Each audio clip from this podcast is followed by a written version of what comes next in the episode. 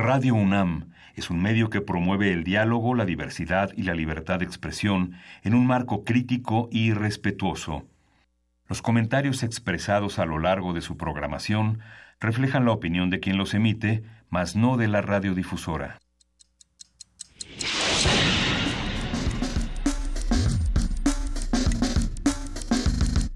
Primer movimiento.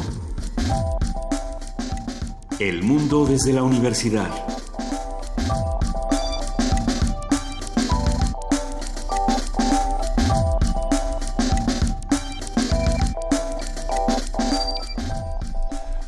Buenos y gélidos días de este 30 de enero a las 7, 7 de la mañana. Hace mucho frío. Buenos días, Lisa Iglesias. Gélidos, verdaderamente, querido Miguel Ángel Quemain. ¡Qué frío! ¿Cómo estás, querida jefa de información, Juana Inés de esa?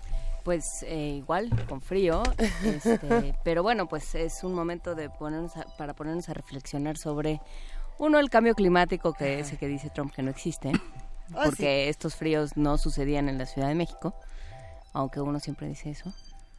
Cada Pero año, no. cada año.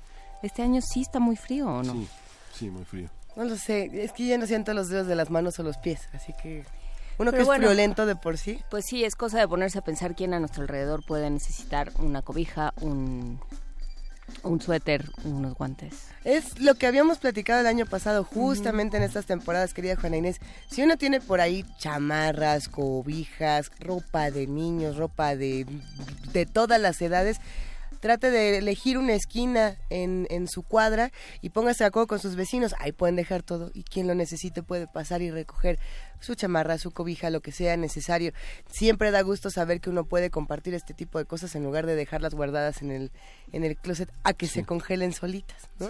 Porque no importa dónde ponga uno la chamarra, ahí se va a congelar. Así que mejor compartamos y tratemos de hacer estos actos comunitarios. eh, tiene que ser entre todos porque si no se ponen de acuerdo, nada más van a dejar una chamarra ahí en una esquinilla. El chiste es organizarse. Eh, hoy tenemos un programa con muchísimas cosas que discutir, mucho frío, pero muchas discusiones. Sí, vamos a tener justamente en este contexto los problemas respiratorios que en estas épocas de frío y en estos meses aquejan a gran parte de la población. Oh, sí. Y vamos a conversar con Arturo Galindo Fraga, él es doctor, internista, infectólogo, subdirector de epidemiología hospitalaria y control de calidad de la atención médica del Instituto Nacional de Ciencias Médicas y Nutrición Salvador Subirán. En la nota nacional vamos a hablar de las cifras de feminicidio. Vamos a platicar con Mariana Berlanga. Ella es profesora investigadora de la Universidad Autónoma de la Ciudad de México. Es periodista y activista y es toda una experta en este tema. Y las elecciones en Chipre y la República Checa son el tema internacional de hoy con el comentario de Arturo Magaña Duplanché, internacionalista y director de investigación del Centro de Estudios Gilberto Bosques del Senado de la República. Hoy la poesía necesaria le toca a Juana Inés de esa. Juana Inés, ¿cómo, que, como de qué tienes ganas el día de hoy? ¿Algo congelado? Algo Ya. clonado, ¿no? ¿Algo? Ah, hijo. ¿Y tienes poesía clonada? No, ¿No? Bueno, pero pues, algo vamos a encontrar. pero vamos a ver qué se nos ocurre. Cerraremos con justamente clonación, Miguel Ángel. Sí, clonación es la mesa del día con preguntas, respuestas alrededor de un tema que tiene como marco la ciencia y la ética. Vamos a conversar con Jorge Linares, él es profesor de la Facultad de Filosofía y Letras y está dedicado a temas de ética y bioética, y Fabiola Villela López, ella es bióloga y doctora en bioética, profesora de asignatura de la Facultad de Medicina Veterinaria y Zootecnia en la UNAM. Será, será interesante discutir no solamente los problemas de, de clonación, sino de las futuras tecnologías que han generado discusiones bioéticas a lo largo de, de estos últimos días. Lo digo por esta noticia que, que nos, eh, desde principio de esta semana, y digo desde principio porque ayer fue lunes, ¿verdad? Eh, del escándalo de las compañías automovilísticas que han utilizado personas y primates para experimentar con ellos. Ahí nada más. Ahí lo dejamos así. Ayer fue todo un, un drama, en redes sociales sobre todo, era un verdadero drama. Y uno dice, bueno, hay que preguntarnos qué, para qué estamos utilizando todos estos seres, los clonados y los no clonados. Pero todo eso será de 7 a 10 de la mañana en el 860 de AM, en el 96.1 de FM y por supuesto en TV UNAM en el canal 120 y en el 20 de TV Abierta. ¿Qué será? Empezaremos con musiquita. Vamos a ver Look at Me de Cecil McLaurin.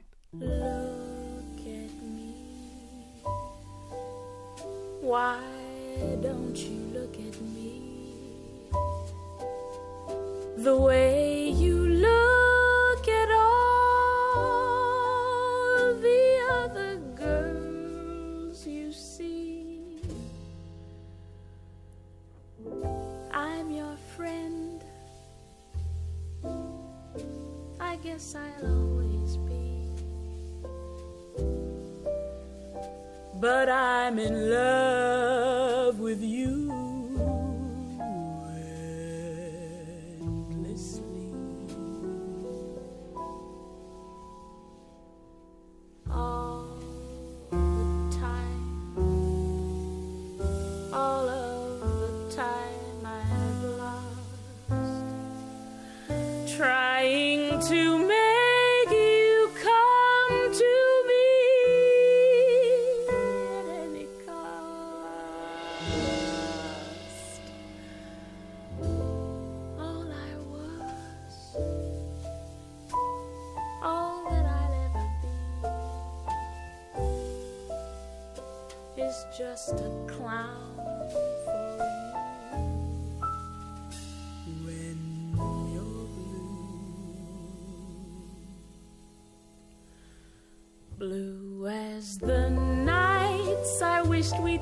Together. What a lovely time together, blue as that glimpse of light.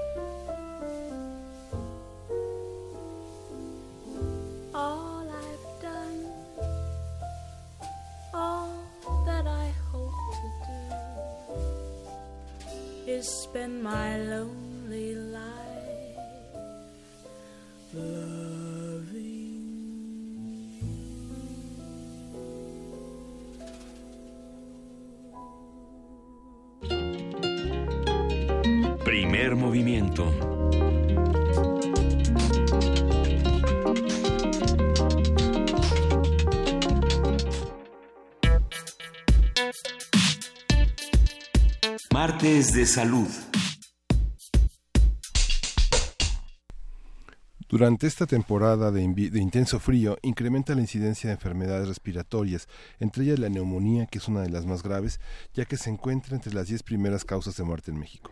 A pesar de las bajas temperaturas que han afectado a diversas entidades de la República Mexicana, la Dirección General de Epidemiología de la Secretaría de Salud del Gobierno Federal informó que Chihuahua, Baja California, Guerrero, Michoacán, Veracruz, Oaxaca, Tabasco, Chiapas son los estados en los que se ha presentado menos casos de infecciones respiratorias agudas.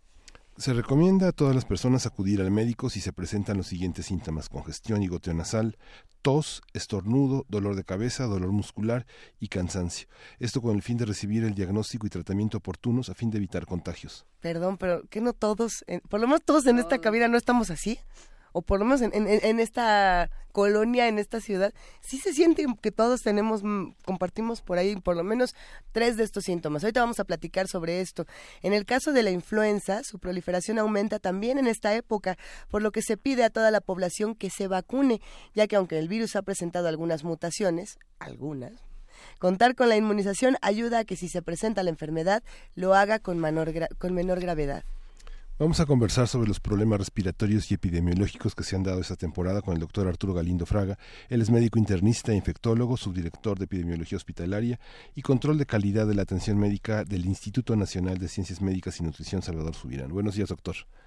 Hola, buenos días eh, a ustedes y a todo su auditorio. Gracias.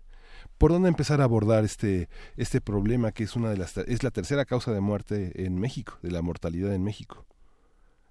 Eh, yo creo que mencionar algo de lo que han venido comentando en los minutos previos. Eh, las infecciones respiratorias es muy claro que siguen un patrón estacional y esto tiene que ver con los cambios climáticos que favorecen que haya algunos eh, eh, virus que sigan este patrón invernal, lo cual no quiere decir que haya algunos otros microorganismos que pueden producir infecciones respiratorias a lo largo de eh, todo el año, en particular bacterias, siendo quizá dentro de ellas la más importante el neumococo, que pueden producir casos muy, muy graves de infección respiratoria baja, esto quiere decir neumonía, que pueden llevar a las personas a requerir atención hospitalaria.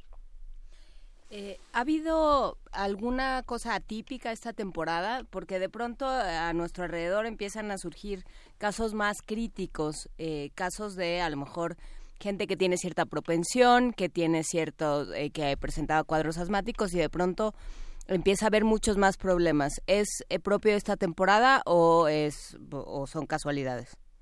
No, es lo esperado en esta temporada. Realmente vemos que cada año vendrá influenza, aunque no es la única que le gustan estos meses, hay algunos otros virus, uno importante desde hace años eh, conocido en niños que se llama virus respiratorio sincicial, que en los últimos años hemos aprendido que también en algunas personas eh, en la edad adulta puede dar infecciones bastante graves. Y como bien mencionan, existen algunas personas que por sus características propias como la edad o por algunas enfermedades que pueden padecer, ya sea en vías respiratorias como esto que mencionan el asma o lo que llamamos enfermedad pulmonar obstructiva crónica, además de quienes tienen comprometido eh, su sistema inmunológico pueden presentar casos más, más graves.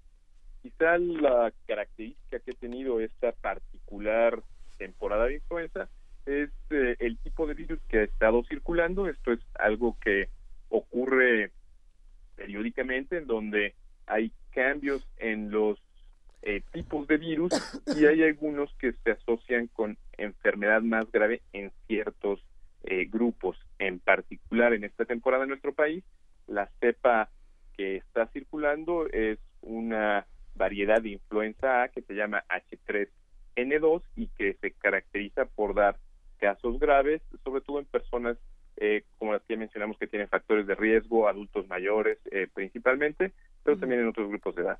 El H3N2 es conocido popularmente como la gripe australiana, si no me equivoco. ¿O, no es la misma?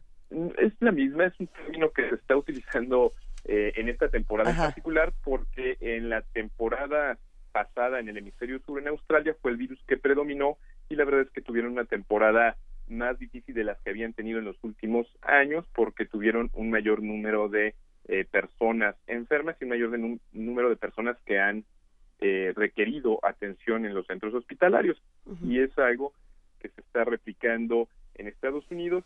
Eh, personalmente considero que aquí en México tenemos una situación particular desde que tuvimos la pandemia de H1N1 en el 2009, que es una de las cepas de influenza A que ha estado alternándose en diferentes temporadas porque en particular en nuestro país cuando tenemos H1 tenemos un mayor número de casos.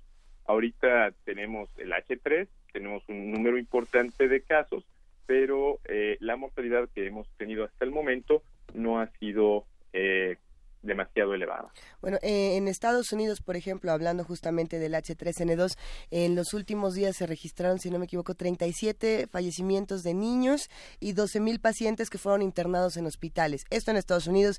En nuestro país, ¿cómo se está viviendo? Y sobre todo en esta población más joven, que se ha reportado muchos niños que sí estaban vacunados contra la influenza y que de todas maneras han tenido que acudir a distintos hospitales precisamente por, esta, por este padecimiento. Creo que es una eh, pregunta interesante y, quiero hacer alguna precisión sobre los datos que tenemos disponibles, porque a veces, eh, como ya ustedes lo mencionaban, eh, tenemos la sensación de que muchas de las personas que conocemos a nuestro alrededor están enfermas y cuando vemos las cifras que publica la Dirección General de Epidemiología a veces sentimos como que no nos cuadran.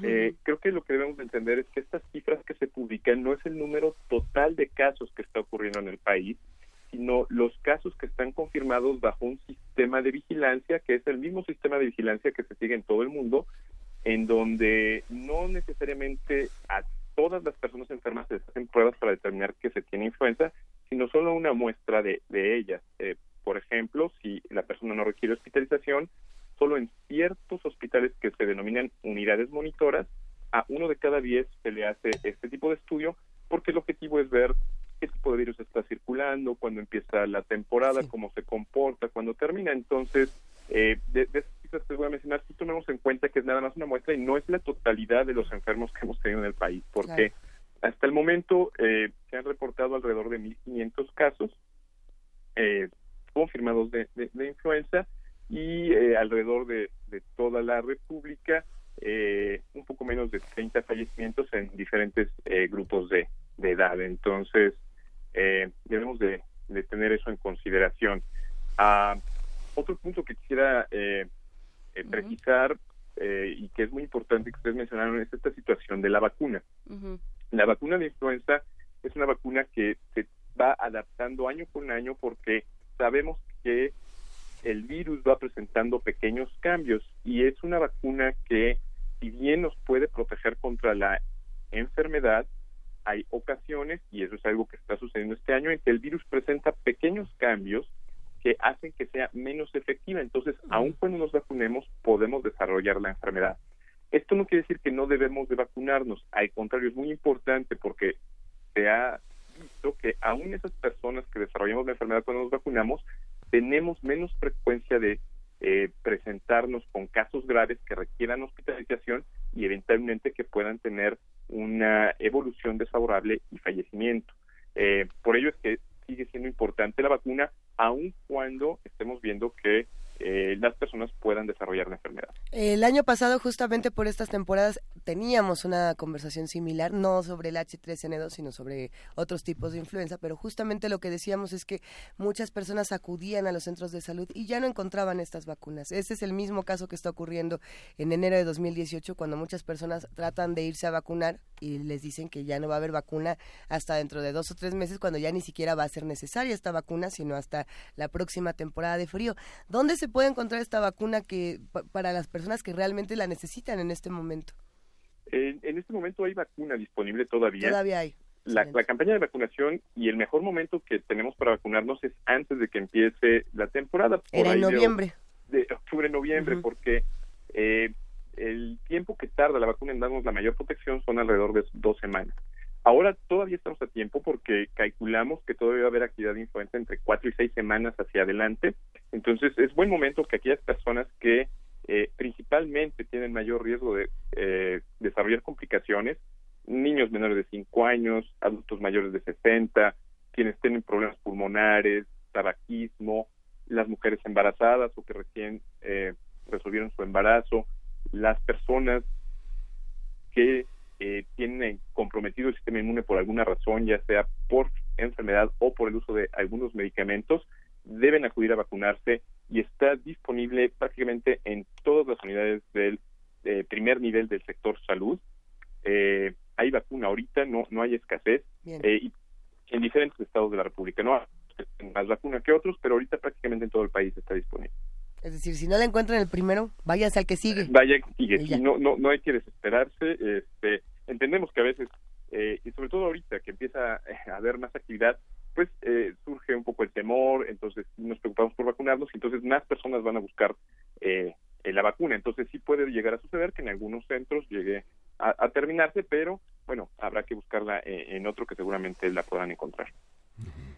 ¿Qué pasa con, las alergias? No solamente con el H3N2, sino con esta sensación constante que tenemos casi todos los habitantes de la Ciudad de México de que se nos está escurriendo el líquido, el fluido nasal o de que tenemos alergia. Se nos el cerebro y se nos está saliendo por la nariz. Algo así, no quería uno decirlo de esta manera, pero todo el tiempo sentimos que nos arden los ojos, todo el tiempo sentimos que se nos está escurriendo el, cerebro por la nariz. ¿Qué pasa con esto, doctor? Eh, es, es algo que se presenta sobre todo en los cambios de estación, hay algunos eh, alergenos, algunas sustancias que aumentan eh, su frecuencia eh, durante estas temporadas, ¿no?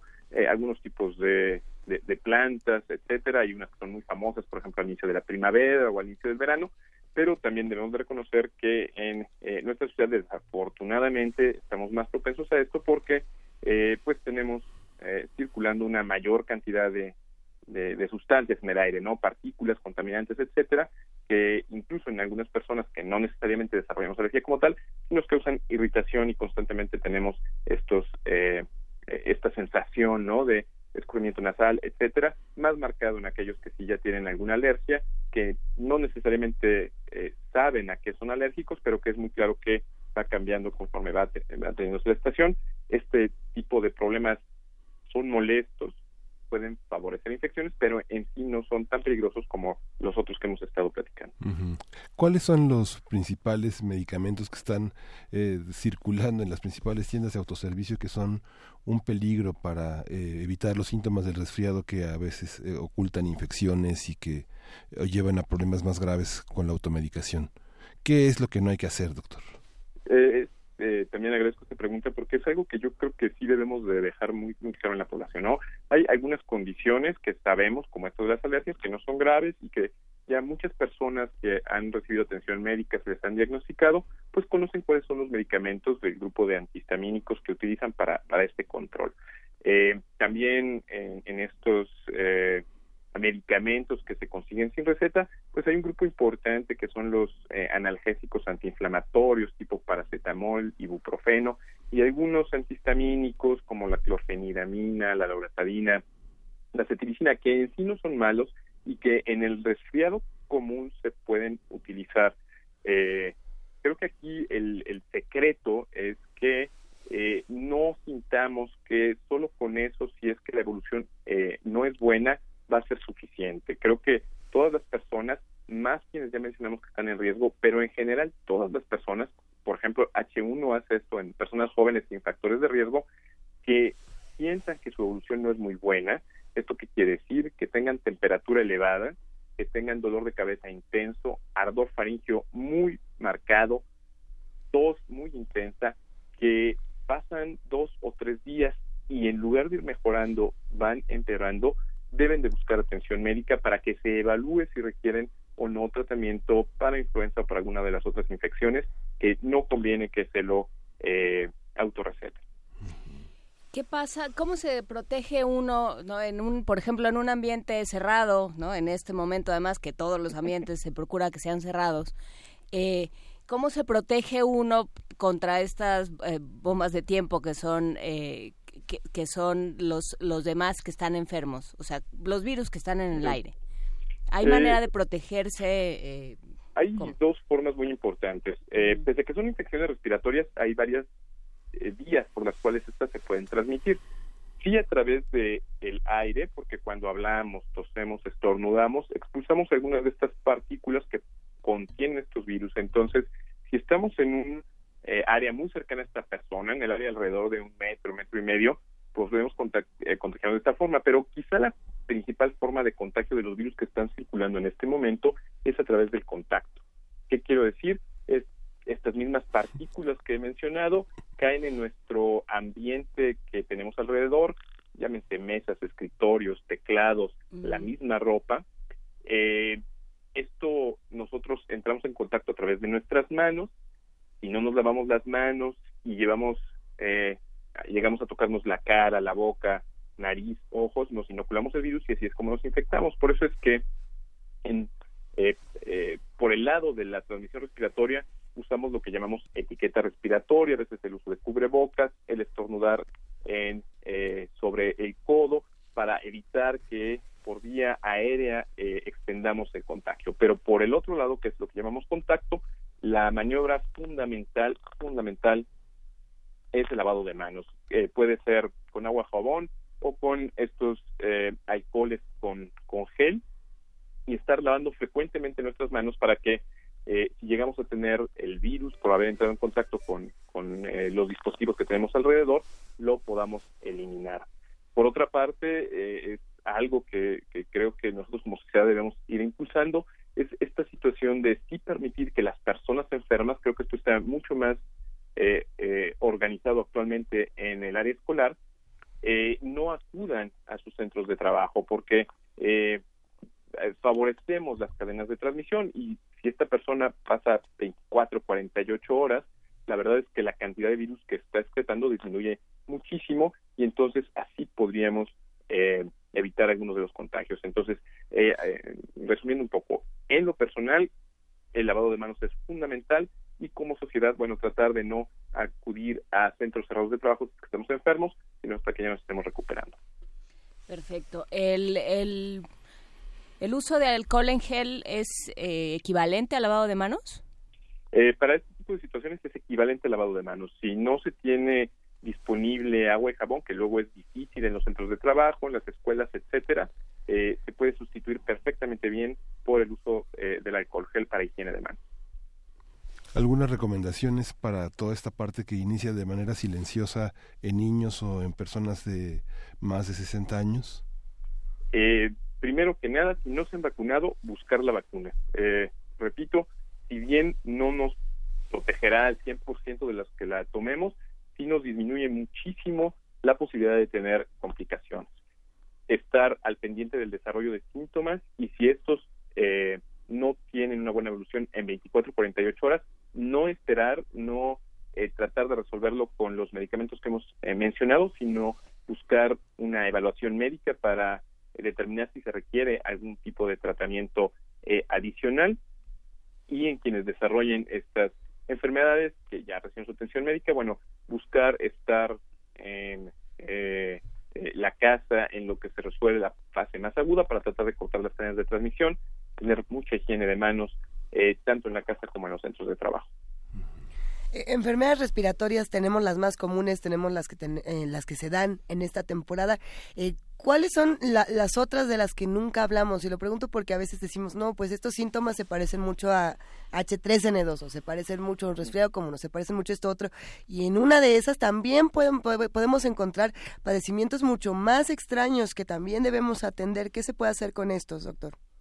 La, la, evaluación médica, realmente las manifestaciones que nosotros vemos, eh, es muy difícil a veces diferenciar entre un organismo y otro.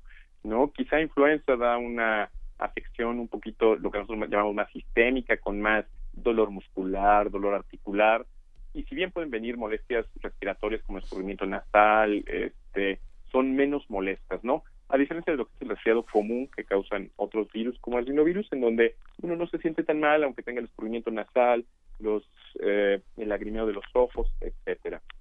Hay algunas otras bacterias, esta que mencioné, el neumococo es por mucho quizá la más eh, frecuente, ¿no? Que sí puede dar infecciones muy graves, tipo neumonía, pero también algunas infecciones generalizadas que afectan otros órganos, ¿no? La meningitis puede dar una infección generalizada. Y mencionar que también para neumococo tenemos vacuna que se aplica en estos mismos grupos de, de edad, en niños pequeños, en adultos mayores, personas con problemas respiratorios. El, una bacteria que fue muy problemática es una que se llama Hemophilus influenza, que afortunadamente el programa de vacunación en, nuestro país es muy fuerte en, los pequeñitos y eh, reciben vacuna ya desde hace eh, eh, varios, varios años, lo cual ha disminuido bastante la frecuencia. Y una cosa una ganancia adicional es que al disminuir la frecuencia en, los pequeñitos, bueno, pues hay menos cadenas de contagio y también disminuyen toda la población en general. Por aquí no, nos mandaron un, un, artículo interesante justamente hablando de epidemias en la Ciudad de México, de epidemias que han ocurrido en nuestro país a lo largo de los años y se tiene un registro de que la primera influenza como tal eh, viene del año 1450 habrá que ver si sí, ¿no? Eh, está interesante. ¿Qué epidemias han, han azotado nuestro país? ¿Qué, ¿Cómo podemos hablar de epidemias? ¿Cuándo sí son? ¿Cuándo no? No podemos decir hay epidemia de catarro, podemos decirlo. ¿Qué se, qué es, ¿Cómo se habla de estas cosas? Sí, eh, a veces eh, nos gustaría más tener el término de epidemia para aquella enfermedad que no se había estado presentando en una zona y aparece o... Como la viruela. como la viruela. Creo que en México países en donde hemos tenido pues diferentes experiencias, ¿no? Con, con diferentes epidemias, ¿no? Eh, sucedió, desafortunadamente es eh, a veces difícil documentarlo, pero bueno, hay eh, un investigador, el doctor Acuña, en la Facultad de Medicina, que está haciendo eh, todo un registro de lo que sucedió en 1918-1919 durante la pandemia de fiebre española, que también afectó de forma importante a nuestro país, aunque las condiciones en ese momento, bueno, estaban enfocadas hacia algunos otros problemas que teníamos y no necesariamente hacia registrar exactamente lo que sucedía con la influenza, pero fue una epidemia que nos afectó mucho. que es muy conocido esto que sucedió y, creo que esa es la definición clásica de epidemia, ¿no? Eh, los conquistadores eh, trajeron eh, algunas enfermedades de las cuales con las cuales no se había tenido contacto en, en América. Esto hace que la población esté completamente susceptible, no no hay personas que hayan ya podido desarrollar inmunidad a esta infección y entonces encuentra un campo libre para diseminarse y afecta a un número muy importante de personas y puede causar enfermedades muy graves, como lo que sucedió con, con la viruela, ¿no? Recientemente hemos tenido la aparición de algunos virus que no, eh, no se habían eh, tenido en nuestro país, como lo que sucedió eh, hace algunos meses con Zika y con chikungunya, unas enfermedades que se transmiten a través de picaduras de mosquito, pues tenemos epidemias de enfermedades reemergentes, ¿no? Estas son enfermedades que en algún momento de la historia nos estuvieron dando lata. un ejemplo muy claro es dengue. Eh, que posteriormente disminuye por diversas razones su frecuencia y que vuelven a, presentarse, ¿no? Eh, eh, en el 2009, ¿no? Bueno, pues, este, comenzó a haber mucha actividad de dengue y ahora periódicamente, pues tenemos actividad de esta infección en nuestro país. A ver, por aquí, eh, ya para ir cerrando la conversación, hay algunas preguntas de los que hacen comunidad con nosotros y Mayra Elizondo plantea una interesante. Dice, este gran número de enfermos lo podemos ver como la falta de preparación que se tiene para recibir la estación o es normal. Y en ese sentido que también nos preparamos los mexicanos para estas enfermedades. A eso quizá también le, deberíamos de sumar las atenciones, cómo están preparados los, los sistemas de salud de nuestro país. Eh, ¿qué, ¿Qué podemos decir de esto, Arturo Galindo? Creo que bueno, no es algo inesperado y, y ustedes lo mencionaron, no es algo que sucede en todo el mundo, sucede en Australia, sucede en Estados Unidos. Finalmente, eh, epidemias invernales de influenza no es algo que nosotros podamos frenar. Creo que sí nos falta un poco de preparación en el, país en el sentido de que eh, a veces no nos gusta eh, vacunarnos. ¿no? a mí me llama muchísimo la atención este, este fenómeno en donde la vacuna está disponible desde octubre, hay poca eh, demanda de esta y ya que empieza la actividad, entonces sí, todo el mundo busca vacunarse. Entonces creo, que en ese sentido sí, sí, sí nos falta un poquito de, preparación, de hacer conciencia, eh, nosotros eh, de, hacer mayor promoción de la vacuna y con los objetivos que tiene la vacuna, ¿no? Porque muchas personas se desencantan cuando se vacunan y luego se enferman y entonces ya la siguiente temporada no se quieren vacunar y lo que a lo mejor no les hemos explicado es que se enfermaron y les fue bien porque se vacunaron. Entonces, ah, en ese sentido creo que creo que hay que hacer un poquito más de trabajo. La, la, la, nación, los servicios de salud se preparan, se, compra una eh, buena cantidad de vacunas que se tiene disponible sin costo para, para quienes tienen factores de riesgo. Eh, hay toda una preparación que creo que desde el 2009 se viene llevando eh, para que los servicios estén listos, ¿no? afortunadamente me han invitado a participar en algunas eh, actividades, por ejemplo, para la capacitación de los médicos en el reconocimiento temprano de complicaciones, para que eh, se ofrezca eh, de forma oportuna el tratamiento y logremos evitar que se puedan complicar. Entonces, creo que no hemos terminado, pero creo que sí a partir del 2009 nos preparamos mucho mejor que lo que hacíamos anteriormente. Doctor, una duda. Hay, hay mucha gente que dice no, no te enfríes porque te va a dar tos. ¿Da tos por frío? ¿Existe esa tos de frío?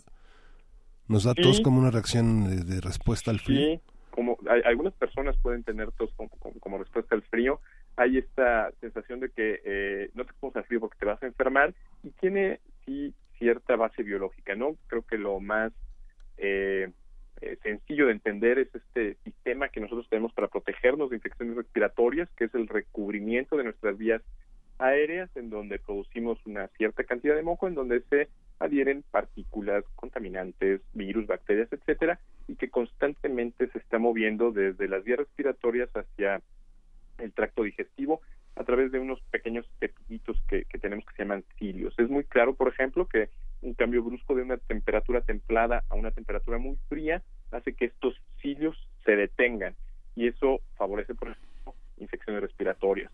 También hay alguna información de que algunas eh, de los procesos de nuestro sistema inmunológico también se pueden ver afectados por el frío. Entonces, sí, sí hay una base biológica para esta recomendación que, se hace en forma muy empírica desde, pues, desde siempre. Sí, el, el, que no, no te vayas a enfriar porque te enfermas. Así es. Pero eh, a ver qué pasa, qué pasa con otras poblaciones también vulnerables que no que no pasa por necesariamente por la edad o por la condición, por, por condiciones previas, sino por condiciones del, del ambiente. O sea, ahí lo platicábamos al llegar a la cabina con Miguel Ángel. Sí, sí, se avisó que iba a hacer, eh, sí, eh, se hicieron una serie de alertas de que iba a hacer muchísimo frío, pero bueno, si, si la gente no tiene cómo cobijarse, si viven en situaciones de precariedad, ¿cómo se atiende a estas poblaciones, doctor? Se ha buscado desarrollar eh, y aquí a lo mejor no es exactamente mi, mi, área, entonces no tengo así los detalles más finos, pero eh, sé que se ha buscado desarrollar un cierto número de albergues en algunos de los estados para atender a esta a esta población. eh, y que no eh, tengan eh, tanto problema con la temperatura. Mm, sé que hay algunas eh, eh, campañas no para ofrecerles alguna ropa, algún cobijo, pero eh, no me atrevería a decir más de esto porque sí realmente no, no es exactamente el área en la que me muevo. Pero vamos a seguir discutiendo todos estos temas para todos los que quieran eh, seguir platicando contigo, Arturo. ¿Dónde te pueden encontrar? Eh, yo eh, desarrollo mi actividad en Instituto Nacional de Ciencias Médicas eh, y Nutrición, eh, pero eh, quizá lo más fácil sería mi correo que es arturo.galindof arroba incnz.mx,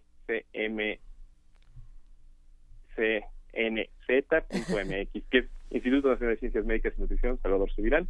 Es- Son esas Muy bien. iniciales, punto MX. Ya lo compartiremos en nuestras redes sociales para poder seguir eh, charlando todos juntos. Doctor Arturo Galindo Fraga, muchísimas gracias, de verdad. eh, nos, nos tranquiliza un poco saber que vamos a estar eh, con alergias, pero que no nos estamos todos eh, derritiendo por por dentro ni nada por el estilo. Eh, y bueno, pues a vacunarse y a seguir cuidándonos. Muchas gracias. Muchas gracias a ustedes por la invitación. Va un gran Hasta luego. abrazo y música Sí, para vamos, sacudirnos un poco la enfermedad. Sí, vamos a escuchar de Romengo, Nay Mashal.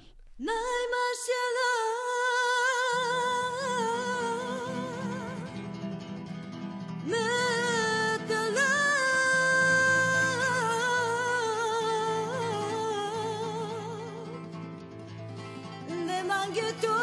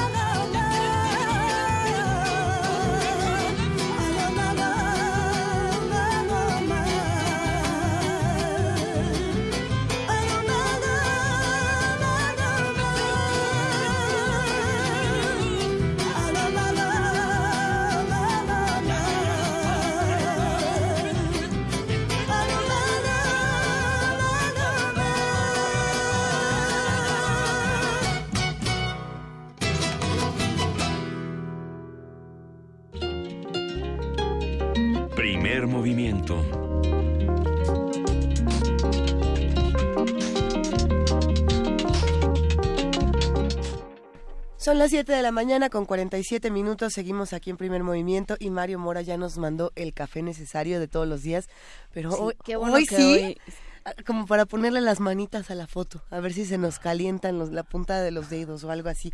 Sí, Eh, pero menos mal porque ayer nos mandó uno desde un avión que sí, no se le antojó a nadie, lo sentimos muchísimo. ¿Qué nos mandó? Yo no vi el café de ayer. Nos mandó su charolita del avión. Ay, a mí me encanta el café del galleta- avión. Uh, una galleta envuelta en, en poliuretano que se veía muy... La galleta, los cacahuatitos y el cafecito del avión. Mira, ahorita, si ese avión fuera directo a Cancún, no me enojaba. No, pues no. No me enojaba, me tomaba mi cafecito.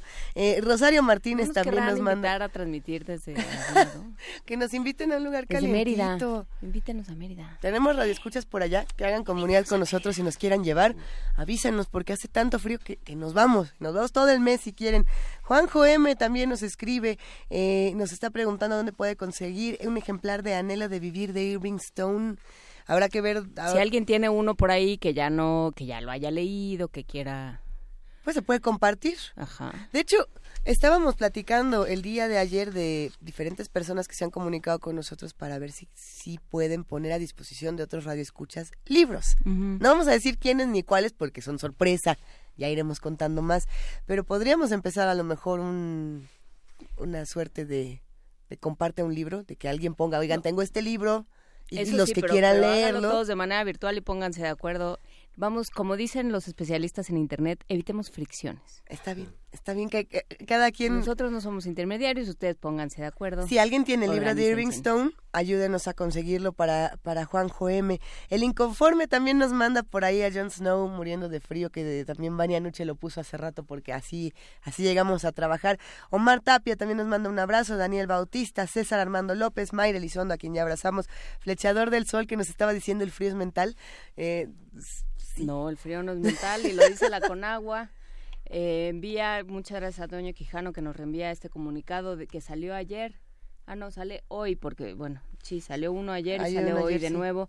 A las 7 de la mañana se pronostica ambiente gélido para gran parte de México. Tormentas torrenciales en Chiapas y en Tabasco. eh, temperaturas de 40 a 45 grados en Sonora y Sinaloa. Hijo. Entonces, bueno, pues sí, eh, vamos a publicar en nuestras redes este este comunicado y para que para que tengan para que tengan claro gran ambiente gélido en gran parte de la República Mexicana. Supongo que eso no es una noticia, supongo que cada uno se habrá dado cuenta. Bueno, Carne pero- propia, pero, literalmente. ¿Qué precauciones podemos tomar no solamente con nosotros, sino también con los más jóvenes y con, y con los de la tercera edad, con los adultos Pues mayores? tengan cuidado, tápense, lávense las manos. No sé, tampoco Si dejen, no necesitan salir, no salgan. si no necesitan salir, no salgan. Pero si sí necesitan salir, no dejen de ponerse montones de capas de ropa. La recomendación que se estaba haciendo en diferentes portales digitales era mínimo tres capas. Tres Ujú. capas. Mínimo tres capas de ropa, dos pantalones. ¿Cuántos de aquí traen doble pantalón? Yo no. No. Yo, yo me acabo de enterar de que el doble pantalón. Ah, Vania bien contenta, sí trajo su doble pantalón. Gina se trajo su pijama abajo de la ropa, también, sí. Arturo una también. pijama de la pantera Eh, rosa debajo de la ropa. La Todos primera, deberían. la primera capa no debe ser de algodón, eso sí. No debe ser de algodón. Sí, es aislante. No, debe ser de fibra, según dicen ahora la recomendación de la jefatura de gobierno. El algodón es fibra. Interesante. Ah, bueno, sí es una fibra de algodón. Bueno. Pero tiene que ser una fibra sintética para que no retenga el sudor. No, pues no justo, justo lo toda- que yo pensaba era que, eh, que algodón porque es aislante. Vamos a buscar la, la Porque además recomendación. cuál sudor con Hay- el frío que hace. Hay una serie de infografías que se están compartiendo. En un momento más buscamos la que alguna que nos guste y la vamos compartiendo con todos los que hacen comunidad. Sí, muchas capas y la otra recomendación es no por más ganas que tengamos, no usemos doble calcetín. Yo soy de las que se pone hasta cuatro calcetines cuando ¿Por hace frío, porque eh, se corta la circulación y no y no es algo que sea prudente en un momento cuando hace tanto frío. Así que lo mejor es conseguir un calcetinzote a usar doble calcetín. Son esas pequeñas recomendaciones que parecen irrelevantes, pero no lo son cuando tenemos Tápese la esas cabeza. temperaturas. gorro, en la cabeza, aquellas zonas que tienen más irrigación. Así es. Entonces la cabeza, el cuello, las manos, los pies. Así Por es. ahí entra y sale el frío. Aunque aunque los niños y las niñas y los chamacos de pronto hagan pataletas, trate de ponerle un gorrito. Sí, se puede, si se puede, tratan de taparse la cabeza. De verdad, está congelado. Y por lo mismo vamos a tener recomendaciones de Radio UNAM para sentirnos mejor. Por aquí tenemos una precisamente de la Biblioteca Digital de Medicina Tradicional Mexicana, Miguel Ángel. Sí, vamos a ver el ajo.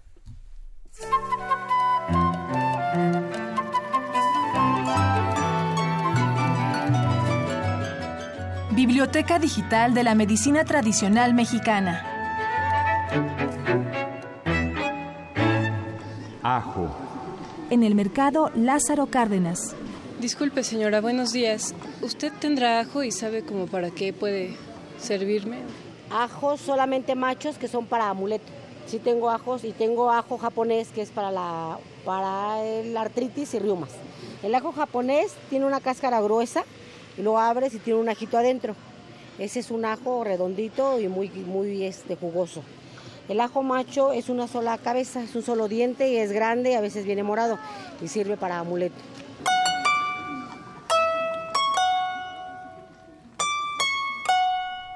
La maestra en ciencias Abigail Aguilar Contreras, jefa del herbario medicinal del Instituto Mexicano del Seguro Social. Aquí es donde depositamos los ejemplares de herbario, se integran al acervo y se va volviendo la memoria realmente, pero una memoria material de la flora medicinal de este país. Son muchísimas plantas medicinales y debido a que los estudios económicamente son caros, no se ha trabajado como uno desearía que se trabajara, ¿no? Yo creo que un 10% de la flora medicinal es la que está trabajada. En ese sentido es pobre lo que se ha hecho en, experimentalmente, ¿no? Sin embargo, a la población el que esté convalidada o no experimentalmente el, la acción o el uso medicinal de su planta no es una preocupación debido a que ellos lo siguen utilizando y les da buen resultado a nosotros los académicos sí nos interesa convalidar experimentalmente ese uso popular.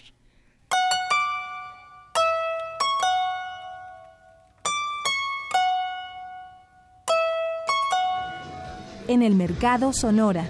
¿Usted tiene ajo?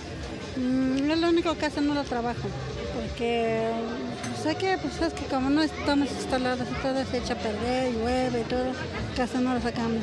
Biblioteca Digital de la Medicina Tradicional Mexicana. Ajo.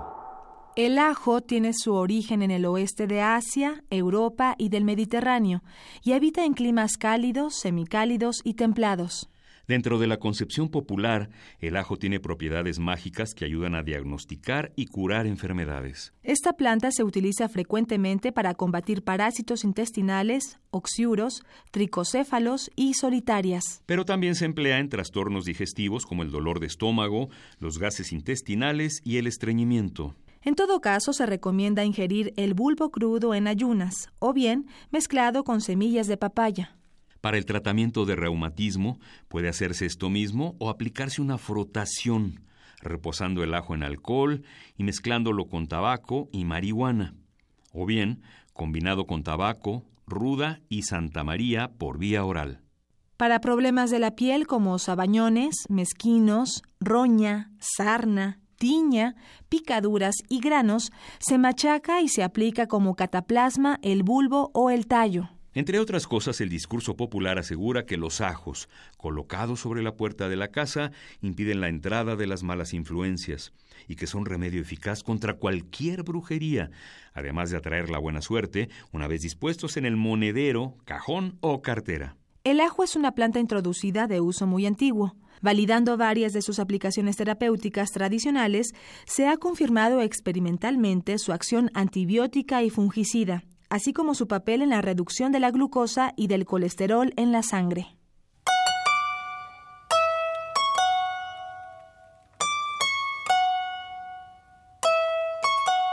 La información que aquí se presenta puede encontrarla en la Biblioteca Digital de la Medicina Tradicional Mexicana, una publicación de la UNAM a través de su programa universitario México Nación Multicultural.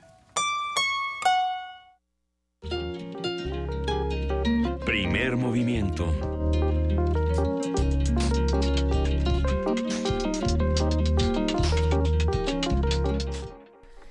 Seguimos por aquí en primer movimiento después de esta recomendación que nos hace la Biblioteca Digital Tradicional Mexicana, estas producciones que se hacen aquí en Radio UNAM. ¿Cómo se sienten los que hacen comunidad con nosotros? ¿Cómo, cómo están con este frío? ¿Cómo están con todo lo que está pasando en el país? Hay muchos comentarios de, de pues críticos, ¿no? no solamente a lo que ocurre con el clima eh, que, sentimos, sino con el clima político también, Miguel Ángel. Fuera del aire estabas platicando muchas cosas interesantísimas. Sí, bueno, hay una hay una evolución de nuestra percepción del como como periodistas de la realidad de discursiva de los candidatos. Cada vez son los candidatos eh, precandidatos conservan la estructura de boletines de prensa muy añeja que no recogen la totalidad de los documentos de las propuestas y como bien decía Juan del Aire no les conviene tampoco detallarlas porque serían muy cuestionadas y cada vez más hay un esfuerzo periodístico en diferentes medios, el Universal, Reforma, La Jornada, eh, El Economista, para entender el alcance de las propuestas y realmente su posibilidad de realización. Ahora el chiste va a ser leer todos los periódicos. Sí. Justamente. Sí, es muy pobre la, la, la, cobertura, no no hay detalle. Mide el salario de los maestros, pero no hay detalle. Antier, ayer los feminicidios, cinco propuestas, pero no están detalladas en ningún espacio, ni de su campaña, ni periodístico. Y no, no me voy a atrever a decir de quién es la culpa porque tampoco se trata de eso, pero ¿quién tendría que estar haciendo el esfuerzo de detallar estas cosas? Pues nosotros tendríamos que ¿Todos pedirlo. tendríamos que hacerlo? Hay que decir, aprovechando el viaje, ¿verdad? Eh, que a partir de mañana vamos a estar haciendo cada miércoles una no, no con las propuestas porque no las tenemos todavía, lo haremos en cuanto aparezcan propuestas más detalladas, pero sí vamos a estar en los diferentes rublos, vamos a estar conversando con especialistas preguntando qué es lo que debemos de pedir, así como lo, lo platicamos en, en su momento con Rolando Cordera, bueno, qué hay que pedir en términos de economía, qué hay que preguntar a los candidatos, qué se debe, qué información es la que necesitaríamos para, para saber eh, para conocer las plataformas y tener una idea más clara de dónde se está situando cada uno de los candidatos, ya más allá de me cae bien, me cae mal, este es amigo de fulano, se está juntando con Mengano, este quiénes son y qué están proponiendo y cuáles son sus proyectos y cómo casa esto con una agenda y de, urgencias y de necesidades a nivel federal. Estamos en arroba P en diagonal Primer Movimiento UNAM y en el teléfono 55 36 43 39. En unos cuantos minutos no solamente estaremos en Radio UNAM, también estaremos en TV UNAM en el canal 120 y en el 20, así que quédense con nosotros, sigamos haciendo comunidad. Primer movimiento. Hacemos comunidad.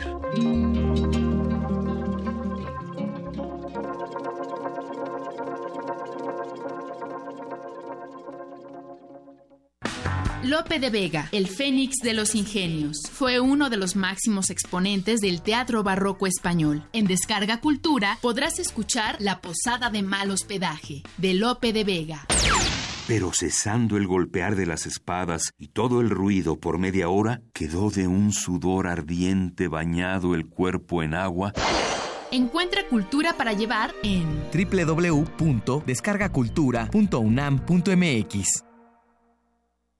Tú, que cuando ves las noticias del gobierno actual piensas, ¿estaríamos mejor? Con ya sabes quién. Que cuando contaste los muertos de su guerra absurda pensaste, estaríamos mejor con ya sabes quién. A ti que eres empresario y hace 12 años te espantaron y hoy piensas, estaríamos mejor con ya sabes quién. A todos ustedes les tenemos una gran noticia. Sí, estaremos mejor y ya sabemos con quién. Morena, la esperanza de México. Juntos haremos historia.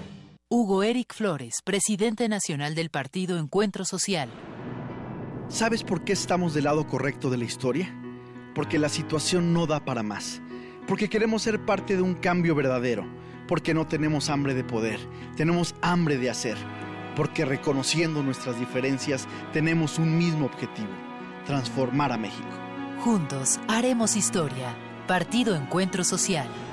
Mensaje dirigido a militantes y simpatizantes del Partido Encuentro Social. Hablan José Antonio Mid. La gente está harta de lo que está pasando en las precampañas. Que López Obrador es un peligro, que Anaya traiciona, que los independientes no lo son tanto, que si no soy del PRI, pero soy su candidato. Yo conozco a gente valiosa en todos los partidos y en la sociedad. Este es un gran país y si seguimos dividiendo no vamos a avanzar. Pero hay una cosa que nos une, las ganas de trabajar para que nos vaya bien. José Antonio Mid, precandidato del PRI a presidente de México. Mensaje dirigido a los miembros de la Convención Nacional de Delegados. PRI. Ingredientes para hacer la pócima de la diversión.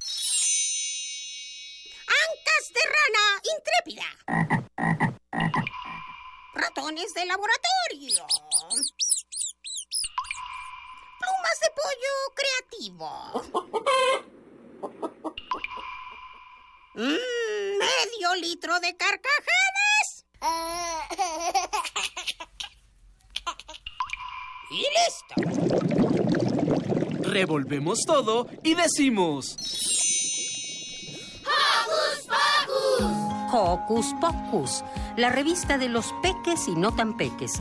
Todos los sábados de las 10 a las 11 de la mañana por el 96.1 de FM.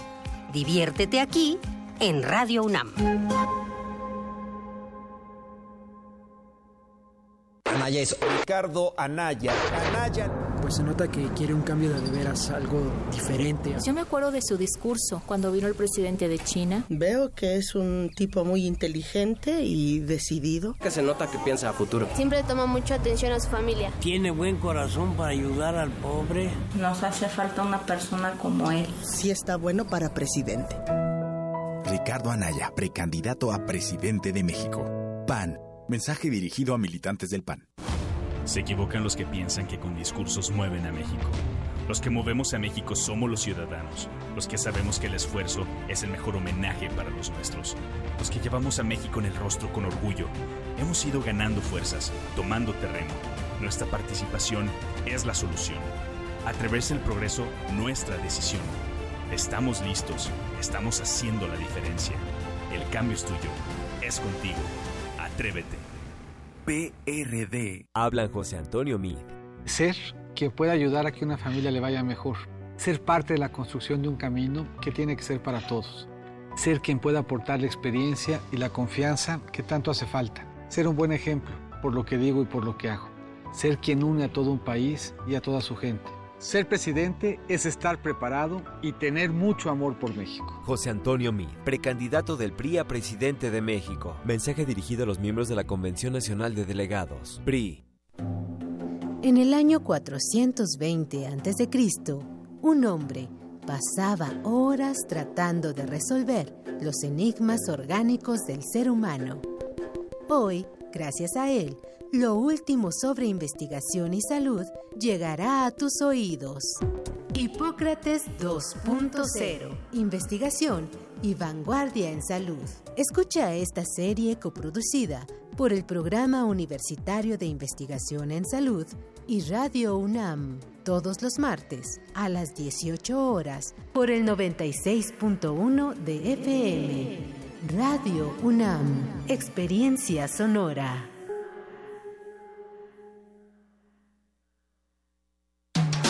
Búscanos en redes sociales, en Facebook como Primer Movimiento UNAM y en Twitter como P Movimiento o escríbenos un correo a primermovimientounam@gmail.com.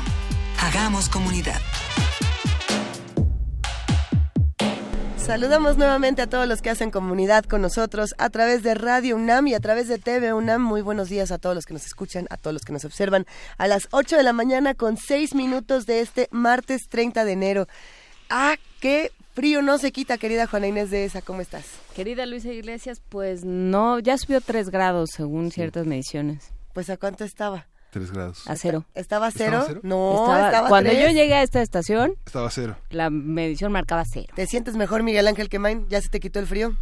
Pues sí, aquí esta cabina es un útero, realmente. ¿Eh? No, no sé. Sí, es, una, es No. un útero y bueno, a veces es, Es una comparación placenta. muy rara. No, no, no, es- no, todos los lugares cerrados tienen esa equivalencia simbólica. Ya no sé La cómo sentirme en cueva, esta la ca- cabina. La, la cajita de Dora, todo eso tiene. Yo le iba a decir que era una guarida, una madriguera, un lugar Una para hacer comunidad. ¿Cómo que no? Sí, Uno, pues, pues sí. es el mundo marsupial. Mira, nos has radio. dejado a todos así. ¿Eh? con la boca abierta, incluyendo a todos del otro lado de producción que se quedaron con una risotada. Que se quedaron exútero. De que... Saludos a todos. Gracias a todos los que están haciendo comunidad con nosotros en Twitter. De verdad que sí agradecemos muchísimo todos sus mensajes, sobre todo la divertidísima batalla de GIFs que nos están mandando de seres friolentos. nada se disfruta más que un buen GIF de Dumb and Dumber congelado. ¿Quién nos lo mandó? El Inconforme. Le mandamos un abrazo a Bernardo Rosiles. Y así a todos los que nos están mandando mucha información que también es muy pertinente seguir discutiendo esta mañana.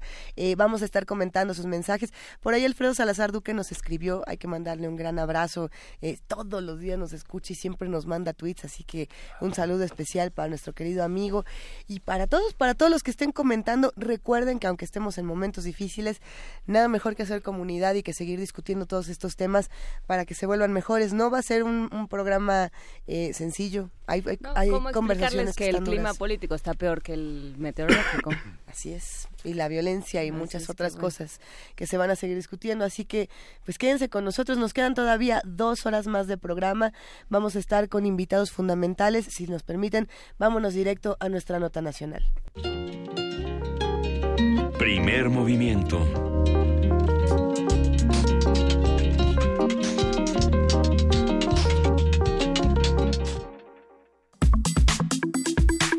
Nota nacional.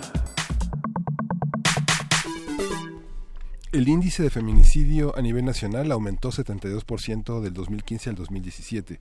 De acuerdo con el Secretariado Ejecutivo del Sistema Nacional de Seguridad Pública, las procuradurías o fiscalías estatales registraron 1.640 carpetas de investigación por el delito de feminicidio en México.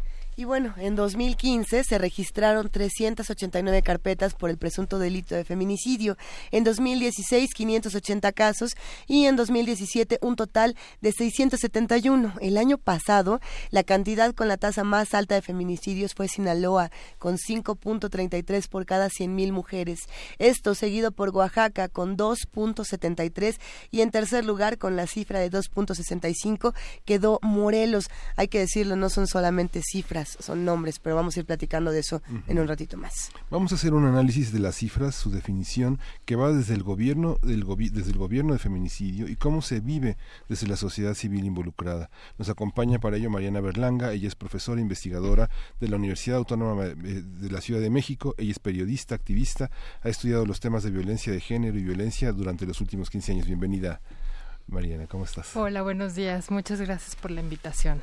Mariana, parece que hemos hablado de este tema eh, numerosas veces aquí en el programa y aún así es pertinente volver a, definir qué es el feminicidio. Cada vez que lo hablemos creo que es interesante volver a definirlo. ¿Podemos empezar por ahí? Sí, claro. Mira, yo creo que es muy importante esa pregunta. Eh, casi siempre está la duda de, bueno, ¿por qué hablar de los asesinatos de mujeres? Si es que, bueno, hay más asesinatos de hombres, esta cuestión de las cantidades de homicidios, ¿no? Yo creo que las violencias son tienen su especificidad, ¿no? No es lo mismo la razón por la cual matan a los jóvenes o la razón por la cual matan a los activistas, a los periodistas. Así es. Ayer hablábamos justo de juvenicidio aquí. Exactamente, exactamente. Entonces creo que el término feminicidio viene justamente a colocar esa especificidad de muertes que no se entenderían si no fuera ahora sí que por la identidad de género de la víctima, ¿no? Por lo que ser mujer representa en nuestra sociedad, por el valor o el poco valor que eso representa. Entonces, ese, por eso ese es el énfasis, ¿no? Por mucho tiempo estos crímenes pasaban como accidentes, o sea, ni siquiera se, se catalogaban o bueno, se desagregaban entre crímenes de hombres, mujeres, y muchas veces estos crímenes pasaban como, ay, bueno, se incendió la casa, ¿no? Eh, o se cayó del cuarto piso. Y bueno, y ahora sabemos que todo este esta lógica de este tipo de violencia tiene que ver pues con el lugar que tan diferenciado o el poder tan diferenciado que tenemos hombres y mujeres y por la idea de lo que debería de representar una mujer en esta sociedad, ¿no? Entonces, cuando algunas mujeres se salen un poco de esta lógica, ahí se desata una violencia que, bueno, hoy en día ya parece incontrolable, ¿no? Y esto unado a un contexto de violencia generalizada, donde el acceso a la justicia es prácticamente inexistente para todo el mundo, no solamente para las mujeres, ¿no? Entonces, bueno, vemos este fenómeno que se acentúa cada vez más. Pero lo, lo que nos han preguntado muchas veces en, en este espacio y que también creo que es interesante recordar es, son asesinadas por el simple hecho de ser mujeres, no por otra cosa. Claro. O, sí por otra razón. Claro, ahí es cuando entramos en la profundidad de la definición, ¿no? ¿Qué significa eso de ser asesinada por ser mujer, ¿no? Bueno, pues por no seguir la norma de género, ¿no? Por no seguir eh, pues todo lo que en el imaginario social tendría que ser una mujer, ¿no? Entonces, bueno, una mujer que de pronto sale de su casa, eh, se va a trabajar a otro estado de la República, este, no está con esa red familiar, está sin un hombre o sin un compañero, bueno, todo esto ya va generando una cierta vulnerabilidad y eso las hace como mucho más propensas a ser asesinadas, ¿no? O bueno, por ejemplo, las escenas de celos son típicas, ¿no? Eh, los, los feminicidios que se vienen después de que una mujer ha decidido terminar una relación amorosa o de que no quiere permanecer más. Bueno, pues entonces es esa, ese lugar de la mujer como objeto de posesión, como objeto de deseo, como estos cuerpos desechables. Y bueno, yo creo que hoy en día también habría que pensarlo más en la lógica de las bandas de crimen organizado, que tienen también una visión muy patriarcal en donde, bueno, a las mujeres se les considera cuerpos eh, para delimitar territorio, ¿no? Y esa es así como la lógica con la que operan.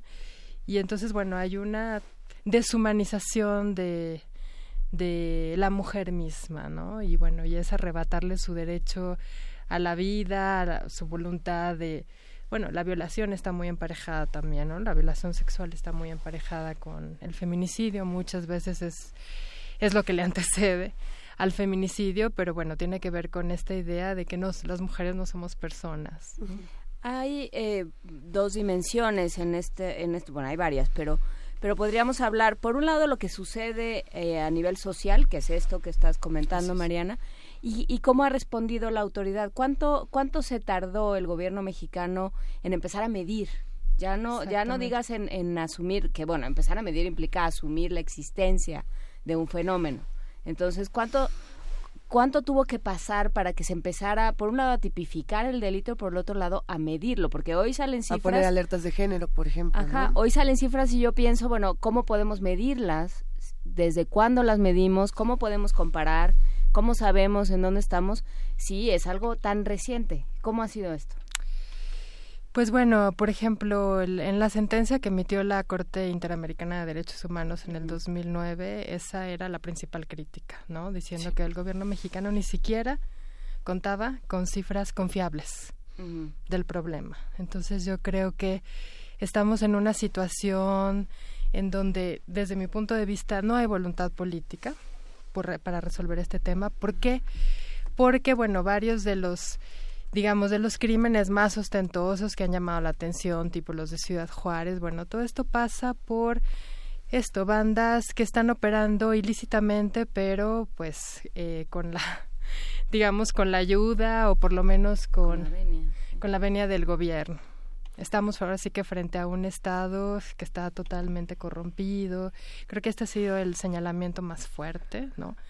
eh, digamos, esto que dijeron los que se supo después o que quedó tan evidente después de la desaparición de los 43 estudiantes de Ayotzinapa, ¿no? De la vinculación entre el Estado y el crimen organizado. Bueno, eso lo vienen diciendo las madres de Juárez desde los años 90, ¿no? Y bueno, en frente a esta cuestión, obviamente, ante toda esta presión internacional, el derecho internacional, etcétera, etcétera, pues al gobierno mexicano no le ha quedado otra más de que hacer como que hace la tarea, ¿no? Pero realmente no hay una voluntad política por esclarecer todo esto, ¿no? Y bueno, ya ahorita yo creo que ya estamos en una situación en donde habría que redefinir en qué tipo de estado estamos parados, ¿no? Porque, insisto, la, la situación de la justicia o de la inexistencia de la justicia es todavía muchísimo más generalizada, ¿no? O sea, tampoco sabemos muy bien si las cifras de asesinatos y de desapariciones a nivel general son confiables. Las alertas de género son una, una, una pauta para entender las cifras confiables. Solamente 12 estados tienen alerta de género. Sí, exactamente. Que me gustaría que nos detuviéramos en qué son las alertas de género, cómo funcionan y cómo se han utilizado políticamente también. Sí, Pues bueno, yo la verdad no soy muy optimista, ¿no? En relación a, porque siento que son como este tipo de medidas que se toman para un poco para darnos a tole con el dedo, ¿no? Como para decir, bueno, estamos haciendo algo, nos preocupa el problema, pero que a final de cuentas se acaban utilizando más como botín político, ¿no? O sea, cuando alguien está haciendo un candidato está haciendo su campaña, etcétera, etcétera. Yo creo que lo interesante de la alerta de género es que le apuesta a la participación de la sociedad civil. Y yo creo que ha sido la sociedad civil la que realmente se ha acercado a investigar más el problema. O sea, las cifras más confiables provienen de las ONGs, no provienen del gobierno, ¿no?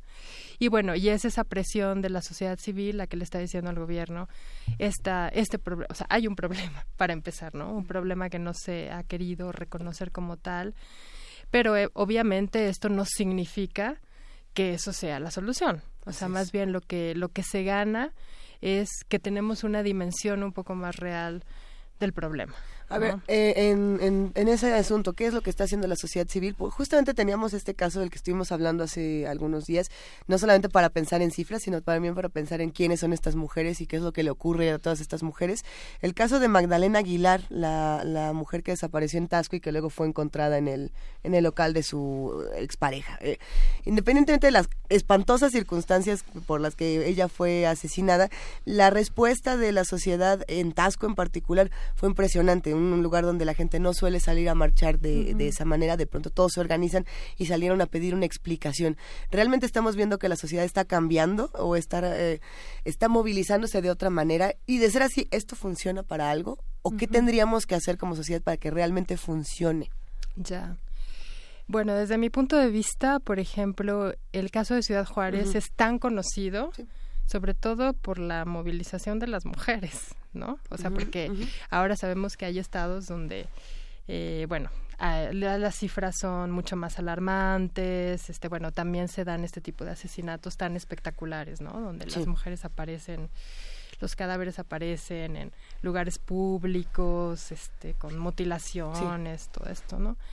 Pero bueno, creo que ahí lo interesante fue la movilización de las mujeres. Bueno, también tiene la particularidad de que es una ciudad fronteriza y eso también hizo posible la articulación entre las mujeres, digamos, del otro lado de la frontera y bueno, y esto le dio muchísimo más visibilidad, ¿no? Entonces yo creo que eh, sí hay o bueno, ha habido desde los años 90 una reacción de la sociedad, pero son pequeñísimos sectores, ¿no? O sea, yo siempre me quedo con la sensación de que como sociedad, en, la, en nuestra sociedad todavía está el imaginario de que estas mujeres algo habrán hecho, ¿no? Y por, el, y por algo las mataron. Y, y, esa parte a mí es la que más me preocupa, porque yo sí creo que realmente el cambio se va a dar en el momento en que como sociedad comencemos a pues transformar todos esos imaginarios y decir, bueno, sí son crímenes importantes, ¿no? Digo, qué bueno que hubo toda una gran conmoción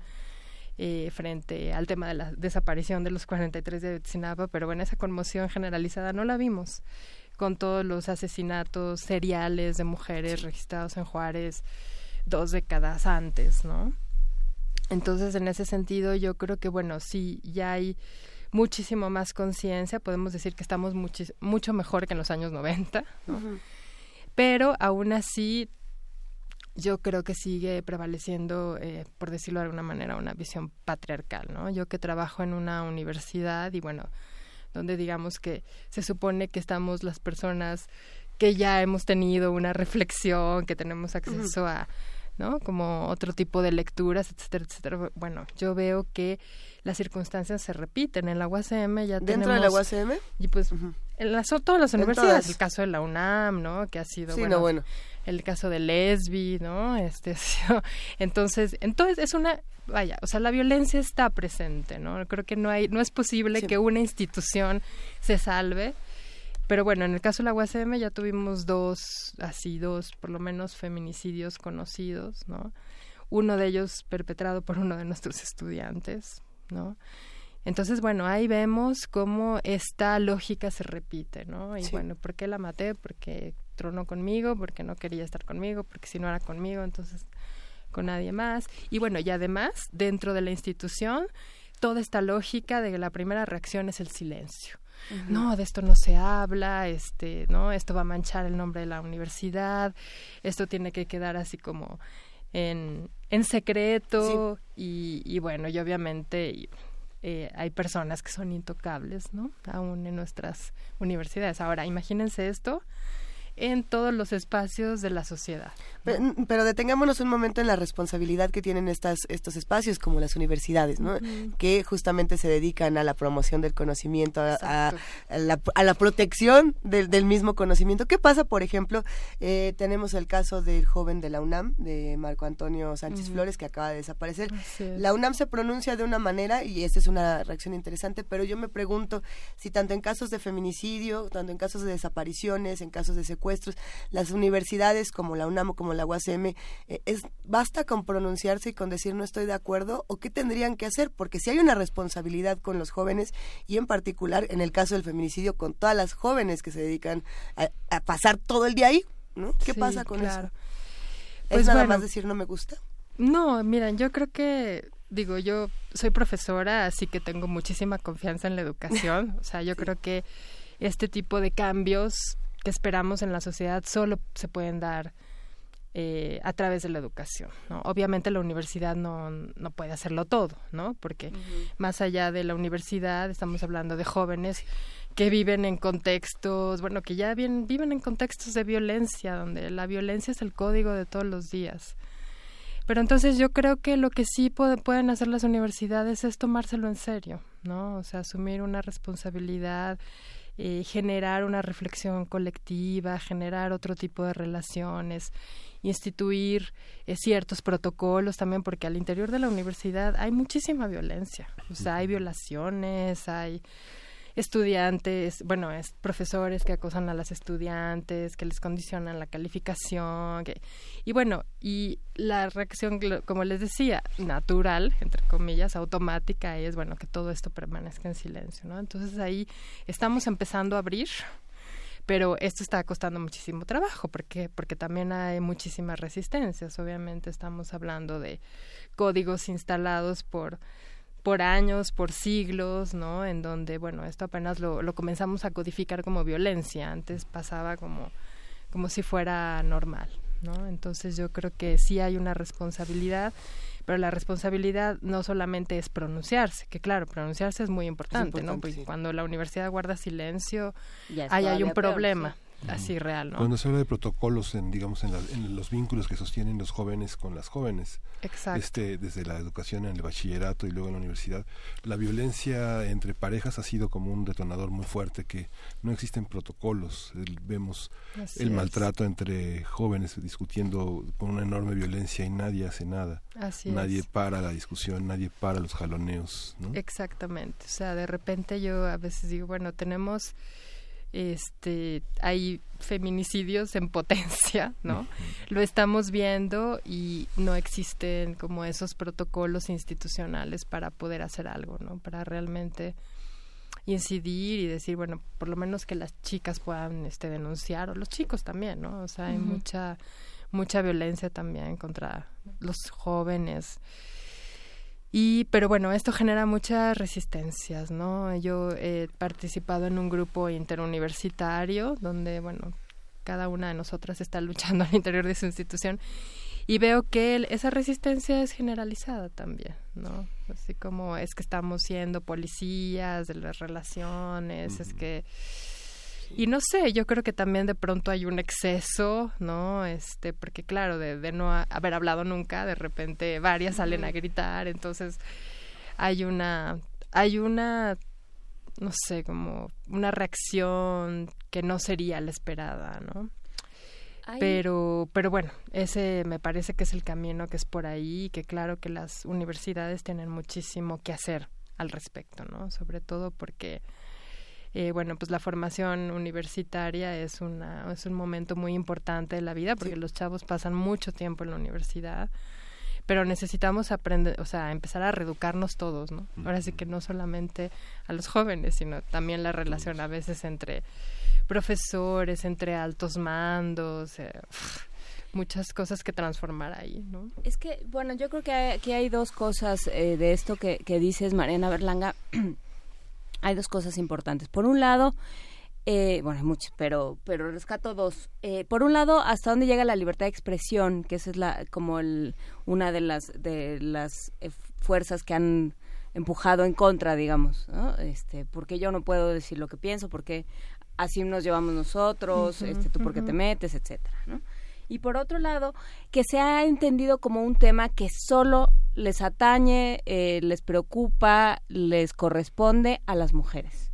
Que los hombres no tienen nada que ver más que eh, que no tienen nada que hacer frente a este tema más que defenderse y decir bueno pero yo no soy así sí sí sí. Porque ahora resulta que todos somos malos si yo soy buen si yo soy bueno o yo trato bien a las mujeres o yo no les pego o yo no las mato y entonces eh, creo que ha habido un problema para articularnos como sociedad, hombres, mujeres y, y ya todos los que los que quedan en, en los procesos intermedios, digamos, cómo nos articulamos y cómo dialogamos sobre estos temas. Sí.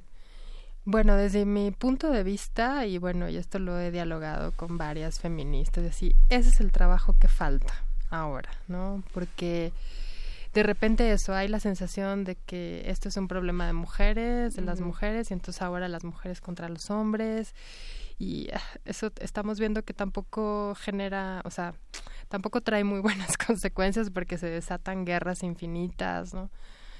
Yo creo que necesitamos proponer nuevos códigos de relación, ¿no? Más que estar digo, desde mi punto de vista como que este este momento de la denuncia fue importante, ¿no? Pero creo que tendríamos que pasar también a otro momento, ¿no? O sea, cómo queremos ser tratadas y cómo queremos ser tratados, ¿no? Y como también para ver si por ahí se generan nuevos puentes de entendimiento. Yo creo que los, los chavos también son víctimas de violencia en innumerables ocasiones. Creo que esa violencia también es importante. Y bueno, a mí a ser violentos también. También, también. Y bueno, yo cuando digo que a lo que le apuesto es a la educación, es a que le apuesto que más que convertirnos, así como estar impulsando una cultura judicial, ¿no? En donde nos convertamos en policías. Yo, yo lo que les digo en la universidad es, yo no quiero ser policía ni de mis compañeros ni de mis estudiantes, ¿no? Es más bien, bueno, ¿cómo vamos a impulsar esa otra forma de relacionarnos? ¿Cómo vamos a fomentar otro tipo de cultura, por decirlo de alguna manera, ¿no? Y ese es el trabajo que me parece que está pendiente. Yo creo que lo primero sería entender que eso, que no es un problema de mujeres. O sea, yo siempre digo, el, feminicidio no es un problema de mujeres. O sea, porque además en cada familia donde matan a una mujer, bueno, ahí hay una ruptura de lazos. O sea, es lo que le sigue al feminicidio por decirlo de alguna manera, ¿no? Y bueno, y también la, la comunidad o ahí donde violan a una chica hay una hay una ruptura de lazos, hay una guerra que se desata. A ver, hay, hay algunos comentarios aquí en redes sociales. Sí.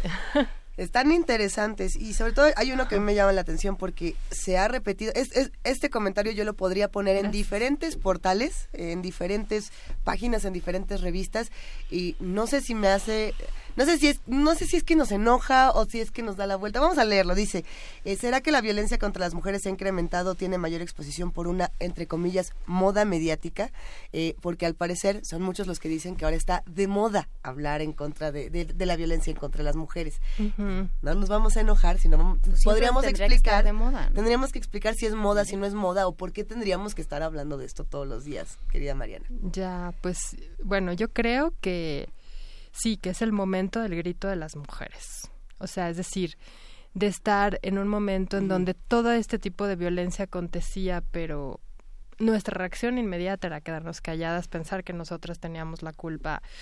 ¿No? Ahora estamos en un momento de decir, no, a ver, esto es violencia, esto no lo voy a permitir. Eh, si, ya me, si ya me sucedió a mí, bueno, no quiero que le suceda a ninguna más. Entonces, bueno, es a lo, que les digo que parecería un exceso, ¿no? O sea, parecería un exceso que así miles de mujeres gritando, ¿no? Que no quieren que las toquen si no quieren. Pero no necesariamente eso es una moda, simplemente es no, algo como no, no, no, no, no, no. Yo creo que es parte de este proceso de visibilización de la violencia y más y de reconocimiento de la violencia, ¿no? Frente a una violencia que por siglos había sido tan naturalizada. Sí, que eso que llamas imaginario, que parece una agresión de las mujeres contra los hombres, justamente son el planteamiento de situaciones de equidad, de diversidad, de este de, mayor de mayor participación y parece que viene de las mujeres contra los hombres cuando son situaciones en las que se tienen que plantear mayores oportunidades y mayor democratización de la vida pública. Exactamente. Entonces, bueno, obviamente este momento no iba a ser color de rosa. es decir, o sea, frente a siglos de una violencia callada, solapada y, y de repente eh, salir a hablar de ella, ¿no? Entonces, pero bueno, sí creo que no tiene que ver nada con la moda, creo que pues muchas de nosotras, las que nos hemos dedicado años a esto, daríamos todo por dejar de hablar del tema. ¿No? O sea, yo misma a veces así me agoto, así digo, ya no quiero saber de ningún caso más, ¿no? Es, es muy angustiante y es, es, eh, vaya, no es nada grato estar hablando de esto, bueno, ahora mucho menos las que lo hacen en primera persona, ¿no? Entonces yo creo que ese es el tipo de, de sensibilidad que creo que tendríamos que apostar a eh, que la sociedad tuviera esa mirada, ¿no? A ver, o sea, es, es hay un problema, Ahora bien, que también sería interesante, y, lo planteo como no, no, es que no, no sé bien cómo se abordan muchas de estas cosas, pensando en eh, por qué ciertos medios de comunicación le han dedicado tanto tiempo, tanto espacio de cobertura al Me Too y a lo que ha ocurrido con Harvey Weinstein y con muchas otras personas, y no le dedican ese igual de tiempo, esa, esa cantidad de tiempo al caso de calcetitas rojas, por ejemplo porque es tan, tan horrible que nadie quiere hablar de eso. Entonces, ni siquiera lo vamos a decir al aire. No vamos a decir el nombre de Magdalena, no vamos a decir el nombre de todas estas mujeres porque es tan horrible que mejor decimos el nombre de Salma Hayek. ¿Qué pasa ahí? ¿Cómo elegimos hablar de la violencia de género en los medios de comunicación? Pues porque yo creo que igual entre las mujeres obviamente hay, hay relaciones de poder, no todas las mujeres van en lo mismo. O sea, no todas las mujeres tienen el mismo nivel de visibilidad y de audibilidad. Entonces, bueno, si Salma Hayek y las artistas de Hollywood hablan de esto, es mucho más probable que la sociedad las escuche. Lo cual está bien. ¿No? A que si una mujer obrera de, no sé, de una ciudad, de la periferia, o la periferia de la ciudad, sale a hablar del tema, ¿no? Entonces yo creo que eh, por eso, eh, por eso eh, estos niveles tan diferenciados, ¿no? Y bueno, y por eso parecería que es una moda, pero en realidad yo creo que, o sea, también lo que es verdad es que este problema nos atraviesa a todos los sectores. Por supuesto. Mariana, para, para terminar, somos una radio universitaria, nos escuchan muchos maestros y muchos alumnos de diferentes, eh, de diferentes planteles, de diferentes eh, centros universitarios. ¿Qué, cómo, ¿Cómo propiciar un, un ambiente eh, respetuoso, digno, em, que colaborativo entre hombres y mujeres en un salón de clases, en un campus universitario. ¿Qué hacer? Híjole, bueno, yo esa es la pregunta. yo creo que lo primero es el ejemplo. ¿no? O sea, yo lo que les decía era, creo que primero también nos tenemos que reeducar, obviamente. Como profesores, profesoras, no podemos eh, influir en los, los jóvenes para que cambien sus formas de relación si nosotros mismos estamos violentándonos unos a otros, unas a otras, ¿no? Entonces yo creo que es eh, una tarea, ¿no? De que empieza por nosotros mismos. Es decir, nadie está fuera de la violencia. Muchas veces pensamos a la violencia como algo que está fuera, como, ¿no? Este, entonces todo el mundo reconoce la violencia del otro, pero nadie reconoce su propia violencia. Entonces, bueno, yo creo que, bueno, pues hay muchas maneras, se pueden, yo le he puesto mucho, por ejemplo, a las reflexiones colectivas. Nosotras en la UACM ya impulsamos un diplomado en estudios feministas que este año funcionó muy bien, donde entran hombres y mujeres, ¿no? Y bueno, y la idea es pensarnos qué significa para nosotros ser un hombre, ser una mujer, cuáles son los códigos que supuestamente se derivan de ahí, qué es lo que nos caracteriza qué, es lo que creemos que son las expectativas sociales. Eh, bueno, para mí, cuando hablo de educación, esa es un poco mi apuesta, ¿no? La reflexión colectiva, que antes, de, antes de pensar en la sanción, pensemos en esa concientización, en esa reflexión, porque muy pocos se lo han cuestionado, ¿no? Yo cuando les pregunto a mis estudiantes, oigan, ¿están seguros de que son hombres? No, así se quedan, así ya no. Así como, ¿por qué no se está preguntando eso, profesora? Y bueno, a ver, ¿y qué los hace hombres? Entonces, bueno, ahí empiezan a salir las cosas, ¿no? Bueno, es que yo soy fuerte, etcétera, etcétera. Hablar de masculinidades. Exactamente, o sea, todo lo que está en el imaginario y en el mandato de la masculinidad, ¿no? Y entonces, eh, y aún así, eh, hay muchas resistencias también, pero es muchísimo más fácil llegar desde la reflexión y la conciencia, bueno, y también de que, a ver, ¿qué proponen ustedes? ¿no? Yo se los digo a mis colegas de la universidad que están en contra de esos protocolos de género, les digo, bueno, ustedes díganos, ¿qué proponen? A ver, ¿cómo terminamos con ese problema? Porque de que el problema existe, existe, ¿no? Ahora, ¿qué vamos a hacer? Y bueno, y también llamar a este diálogo, que a veces el diálogo no es fácil, pero eh, pues yo creo que eh, por ahí tiene que tendría que ser la ruta, ¿no? Porque ya vimos que estarnos enfrentando permanentemente, digo, ya afuera hay muchísima violencia, ¿no? Como para que estemos creando bandos, ¿no? Entre los buenos y los malos, este, yo por eso no estoy tan de acuerdo ya como con esta cultura policíaca que de repente hemos emprendido, que siento que fue necesaria, que fue un momento, pero que creo que tenemos que pasar a otra cosa porque esta línea divisoria no nos sirve. Y cuando dejamos a las mujeres solas, en grupos de mujeres, entonces entre las mujeres nos comenzamos a violentar, ¿no? ¿Por qué? Porque tenemos esta cultura, porque tenemos estos códigos tan instalados de que ¿no? Alguien tiene que sobresalir, alguien tiene que ser el más fuerte o la más fuerte, alguien tiene que demostrar que está por encima de las demás y a veces también la universidad ¿no? O sea, digamos, con estos códigos de la excelencia y bla, bla, bla, reproduce muchísimo esta, esta forma de relación, ¿no? Donde los otros son unos enemigos, ¿no? Caballeros medievales. Exactamente. Sí, tenemos que, repensar el poder. ¿no? Así es. ¿Para qué lo necesito? ¿Por qué necesito ejercer poder sobre alguien más? ¿Por qué necesito sentir que hay alguien más débil por debajo de mí? Eh, en todos los ámbitos, en el cubículo, en el aula, en el campus, en el Pumabús o en el transporte colectivo, en todos lados. ¿Por qué necesito saber que hay alguien vulnerable a quien, de quien puedo abusar? Exactamente. ¿Para qué? Pues muchísimas gracias, Mariana Berlanga, de la Universidad Autónoma de la Ciudad de México. Gracias por platicar con nosotros y ojalá podamos seguir conversando sobre No, muchísimas gracias por la invitación y bueno, cuando quieran, pues por aquí nos vemos. Un placer. Hay comentarios en redes de a montón. En un momento más te los compartimos para que sigamos esta discusión fuera del aire. Eh, no nos enojemos, justamente estos temas son para despertar otro otro tipo de sensaciones y otro tipo de acciones colectivas. Pero bueno, vámonos con música. Vamos a oír, vamos a oír de Afra, Andrés Ampayo y of Afromandinga, Ecos de Niafunque.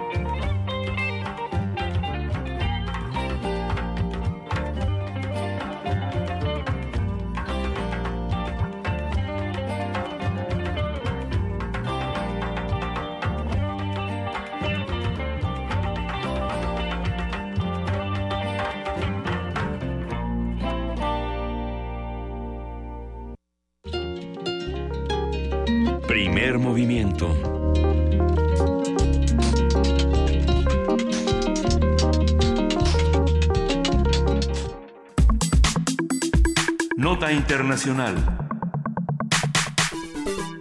Con el 35.5 de los votos, el presidente de Chipre, Nikos Anastasiadis, ganó la primera vuelta de las elecciones presidenciales celebradas el domingo pasado. Con este resultado, Anastasiadis se enfrenta al próximo 4 de febrero a Stavros Malás, el candidato independiente, respaldado por el Partido Progresista del Pueblo Obrero, que tuvo el 30.5% de los votos. Mm, a mí sí me cuesta mucho trabajo decir Anastadiasis. Y Papadopoulos también. A ver, en el tercer lugar ha quedado fuera de la contienda Nicolás Papadopoulos con el 25.74%. De acuerdo con el Ministerio Chipriota de Interior, fueron convocados a votar 550.876 ciudadanos, aunque la participación electoral fue de 71.9%.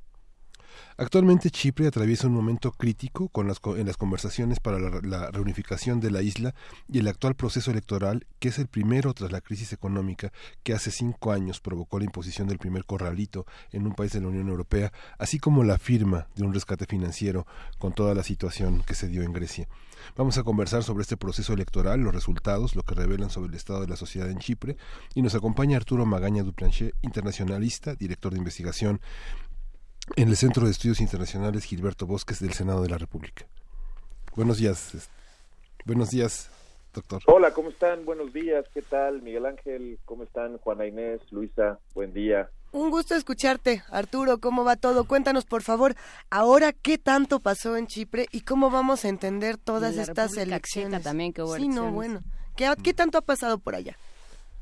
Bueno, pues viene un año interesante en términos generales en Europa. Sí. Como ustedes saben, habrá comicios presidenciales en Italia y en Hungría y en Rusia y en muchos países. Quizá eh, vamos a seguir hablando. Este, eh, concretamente, pues el fin de semana pasado tuvimos las elecciones, la primera vuelta de las elecciones presidenciales en Chipre y la segunda vuelta de las elecciones presidenciales en República Checa. Chipre, yo creo que más importantes en términos de lo que significa dado que es una república presidencialista. Por tanto, ahí el presidente gobierna. En República Checa no. El presidente no gobierna. El presidente representa, encabeza una serie de esfuerzos, ah, es una figura importante para la conformación del gobierno, pero no gobierna en el día a día, ¿cierto? Eh, tomando, digamos, este dato clave en cuenta, me parece que sí, en Chipre lo que sigue ocurriendo es un temor muy importante a poner en riesgo la recuperación económica.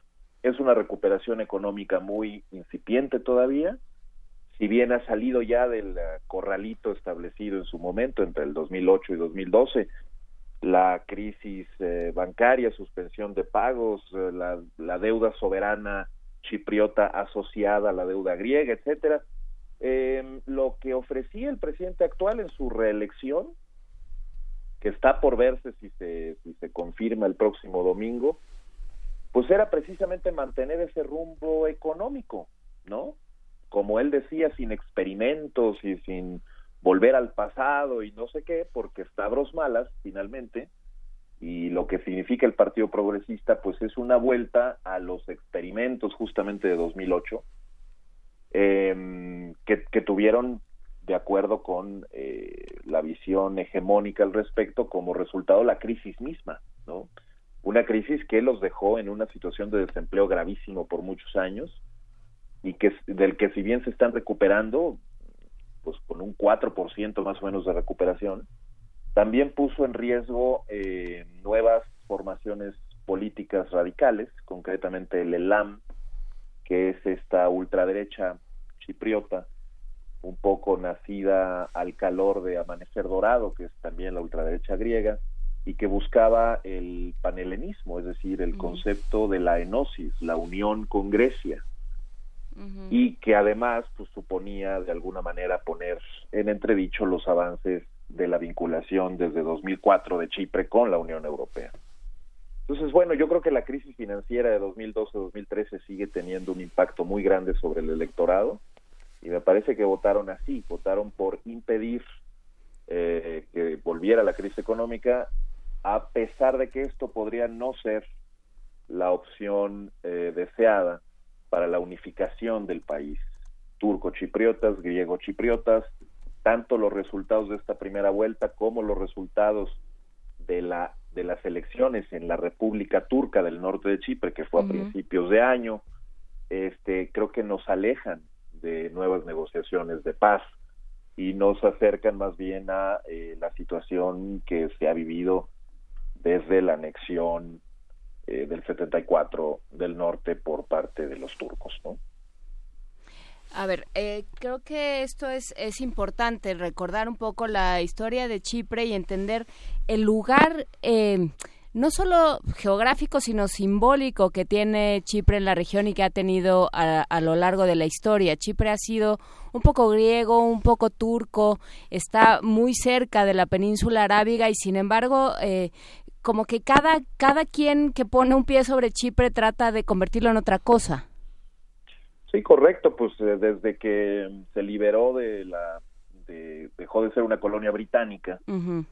pues eh, se ha convertido en un escenario de disputas importantes por el control hegemónico de la región entre los turcos y los griegos, haciendo uso además pues de la mayoría étnica griega que presenta el país al sur y turca que presenta el país al norte. Uh -huh. Pero además es evidente que como este país pivote en el encuentro entre Asia, África, Europa, el Mediterráneo, pues es evidente que tiene eh, una importancia estratégica muy grande. Y de ahí el hecho de que todavía se encuentren bases militares eh, británicas eh, en, en, ciertas zonas de la isla, especialmente al sur, y que además que Turquía sienta que tiene que mantener los derechos de intervención sobre la isla intocados, tal cual se firmaron en su momento, eh, justo porque, bueno, pues teme que pueda haber una intervención como la de aquella de la Junta Militar griega en el 74, que quiso invadir el país justamente bajo esta ideología del panhelenismo. Y eh, por lo tanto, pues no hay manera de tener una negociación exitosa si no es sentando a turco-chipriotas, griego-chipriotas, Turquía, Grecia y el Reino Unido. Y pues no lo lograron eh, Naciones Unidas lo intentó en junio pasado y estuvieron muy cerca, uh -huh. quizá más cerca que en otros momentos a conseguir una eh, un acuerdo definitivo al respecto de esta situación. Estaban reunidos allá en Crans Montana, en las montañas suizas. Eh, no se pudo porque definitivamente una de las cosas que eh, no están dispuestos a, a tolerar los griego-chipriotas es la presencia de tropas turcas en territorio chipriota. Y bueno, pues ahora la cosa es que es un país de la Unión Europea cuya tercera parte del territorio pues está ocupado por un país que parecía que iba a entrar en la Unión Europea hace una década, pero que no va a entrar y que no va a entrar nunca, que es Turquía. Y que no va a entrar nunca. Que no va a entrar nunca. Sí, eso no, nos dejó en silencio. No, es decir, si, sí. si, si creemos que los efectos de la reforma constitucional de Erdogan y su uh, continuación, su perpetuación en el poder llegó para quedarse, quizá no de él, pero sí de su movimiento político, pues uh -huh. estamos seguros de que la Unión Europea no verá a Turquía como miembro en muchos años y que verá primero la incorporación de los Balcanes, que son los candidatos eh, formales en este momento y con los que se ha avanzado lo suficiente. -huh. Y entonces, en este sentido, en un momento además eh, global de, de nacionalismos, de, de pues de búsquedas extrañas identidades, porque tampoco, porque sí de pronto hay eh, concepciones erróneas de la identidad. ¿Cómo queda Chipre y cómo queda este gobierno? Bueno, vamos a ver qué pasa. Uh -huh. Vamos a ver qué pasa el próximo domingo. Uh -huh. Este, yo creo que hay una polarización muy importante en el en el país, dado que se acercaron más o menos el umbral de votos de uno y otro uh -huh. y está un poco en manos de el tercer candidato que entiendo que te gusta mucho decir su nombre Papadopoulos oh Papadopoulos este pues básicamente ver si eh, este partido que es más bien de centro derecha el DICO uh -huh. eh, si si es que se acerca a, a, la, a la opción mayoritaria o si más bien se acerca a la izquierda por su beta también ecologista. Y si eso es así, pues entonces hay quien dice que con un gobierno de izquierda estaríamos más cerca de un nuevo planteamiento de renovación o de reanudación de conversaciones con Turquía, pero con todo y eso Turquía sigue ahí, por lo tanto va a ser muy difícil eh, convencerlos de deshacerse de su posición original. En todo caso es cierto, es la lucha por una identidad específica que los nacionalismos también ofrecen. Lo ofrecen en Chipre y lo ofrecen en muchos otros países. frente a la amenaza esta de pues difuminar su identidad cultural frente a Grecia y Turquía, pues hay quien cree que hay que eh, inventarse eh, de algún modo eh, una identidad distinta. Y Malas, concretamente Stavros Malas, pues cree firmemente en eso porque además pues es le viene de, de, prosapia, no muchos lo saben, pero en realidad está emparentado con el fundador del país, eh, que bueno pues tenía justamente esa intención en su momento el arzobispo Macarios allá en los años 60 sí el, famoso arzobispo Macarios. Pero a ver eh, entonces eh, parece que esto no entra, tampoco creo que se articule con la idea de Erdogan de, de cómo está armando Turquía. O sea, Erdogan ha sido muy cerrado, ha sido muy eh, muy poco afecto a cualquier tipo de, intervención, el, fallido golpe de Estado, todos estos eh, problemas, Erdogan ha tenido que blindar de alguna manera su gobierno.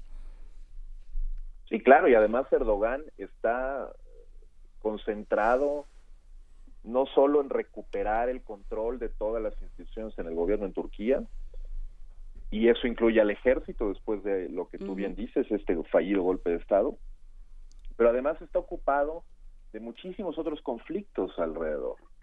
Está, está ocupado de la cuestión kurda, está ocupado de la guerra civil en Siria y está ocupado de hacer una nueva formulación de liderazgo en una zona que eh, pues lo rechaza, ¿no? Em, y sin embargo, bueno, pues ahora también con el tema palestino, su reactivación a partir de la decisión de Donald Trump de enviar eh, en principio la embajada estadounidense a Jerusalén, ah, pues se, ha, se ha apoderado un poco de la defensa de la causa palestina y eso parece que lo va a radicalizar aún más. Oye, pero a ver Arturo, tampoco es que Erdogan nadie lo quiera y que él sea el, el, más buena onda de, de, toda la región y que todos estén en su contra. No, tienen buenas razones para no quererlo, pues, pero este nadie dice que no. La cuestión es que, eh, pues, su activismo eh, enorme en el mundo musulmán ha sido una palanca para hacer transformaciones importantes en la sociedad turca, que era una sociedad laica y que era una sociedad muy celosa de la separación iglesia y Estado. Y eso creo que tiene relevancia también para el caso de Chipre, porque eh, Chipre, insisto otra vez con el tema histórico, pues comenzó un poco como una república eh, bajo el amparo de la Iglesia Ortodoxa. Y hay conflictos religiosos importantes también que, conviene observar entre la Iglesia Ortodoxa y ciertas minorías musulmanas en el, en el norte. Eso creo que también estuvo detrás del resultado electoral de enero. La victoria de Milos Seman también este, es un panorama que, que, que, mira hacia las relaciones con Rusia, fundamentalmente con este personaje que bueno es el, el hombre de la transición postcomunista que se queda al frente también de esta visión que de alguna manera es de derecha en Europa, ¿no? Sí, caray, qué personaje, ¿no? La verdad es que eh, todavía guardábamos la esperanza de que Drajos, el, eh, el eh, pues expresidente de la Academia de Ciencias y un europeísta, etcétera, este candidato independiente con mucha frescura, pudiera ganar, se quedó muy cerca de hacerlo y se mantiene el gobierno de Milo Seyman, que es este Donald Trump en, en, a la checa, ¿no? Este, justamente lo mismo, es decir, es no solo un xenófobo de, de credenciales eh, cuasi racistas, ¿no? En la discusión política ya, sino que además es este hombre que ha promovido un acercamiento verdaderamente inédito con Rusia, eh, el de la República Checa con Rusia, lo cual apenas se puede entender atendiendo a la psiquiatría y a ciertas eh, líneas históricas recientes. Eh, eh, es, un, es un hombre que se forjó en la Unión Soviética y que muy probablemente tenga este, una nostalgia importante por el autoritarismo como lo ha venido diciendo y aquí y allá, nada más que ahora con nuevos componentes, islamofobia, euroescepticismo, búsqueda de opciones para salir de instituciones internacionales y eh, además un acercamiento tremendo entre su entre su presidencia y la nueva el nuevo gobierno que encabeza otro populista de derechas que es Babis. No, bueno. Y que, y que durante mucho tiempo, pues, el, primer ministro era un socialdemócrata y por más que el presidente eh, estuviera en las antípodas ideológicas, pues no pasaba nada porque, en fin, la administración era otra cosa. Pero esta, esta deriva autoritaria del grupo Vicegrado se está consolidando muy fuerte, ya lo hemos visto en el caso del Partido Ley y Justicia en Polonia, ya lo hemos visto eh, en el caso de Hungría con Víctor Orbán, que seguramente va a ser reelecto este año. y lo estamos viendo ahora con esta formación en, República Checa, que además amenaza el gobierno de Babis con formar gobierno con la verdadera, ahí sí, literal, ultraderecha, este, checa, que no había obtenido grandes resultados electorales, pero que recientemente obtuvo por ahí del umbral del 20%, y esa es justamente la ultraderecha que estaría buscando este partido Libertad y Democracia Directa un referéndum checo para salir de la Unión. Ay, Arturo, sabemos bien el tiempo encima, ya nos cayeron las nueve de la mañana. ¡Qué barbaridad! Todo indica que vamos a necesitar una segunda parte charlando contigo. Eso parece, pero yo estoy a su disposición. Excelente, nos da muchísimo gusto. Te mandamos un gran abrazo y te agradecemos por esta conversación. Igualmente, que estén muy bien, buen día. Él es Arturo Magaña Duplanché y vamos a seguir platicando con él de todos estos temas alrededor del mundo. Muchísimas gracias. Vamos a una pausa para regresar a Primer Movimiento. Primer Movimiento. Hacemos comunidad.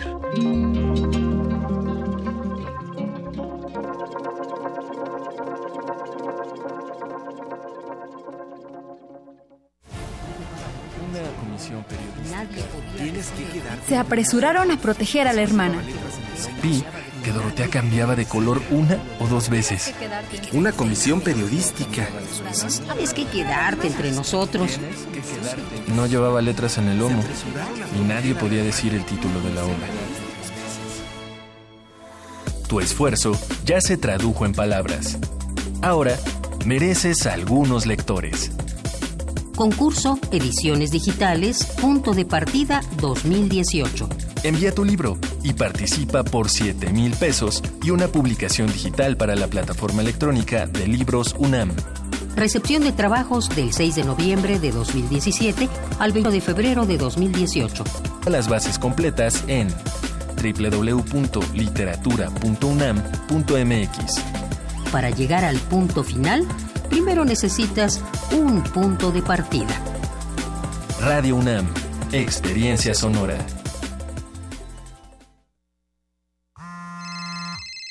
Bueno. Buen día, señor Luis. ¿Le gustaría cambiarse a nuestro banco?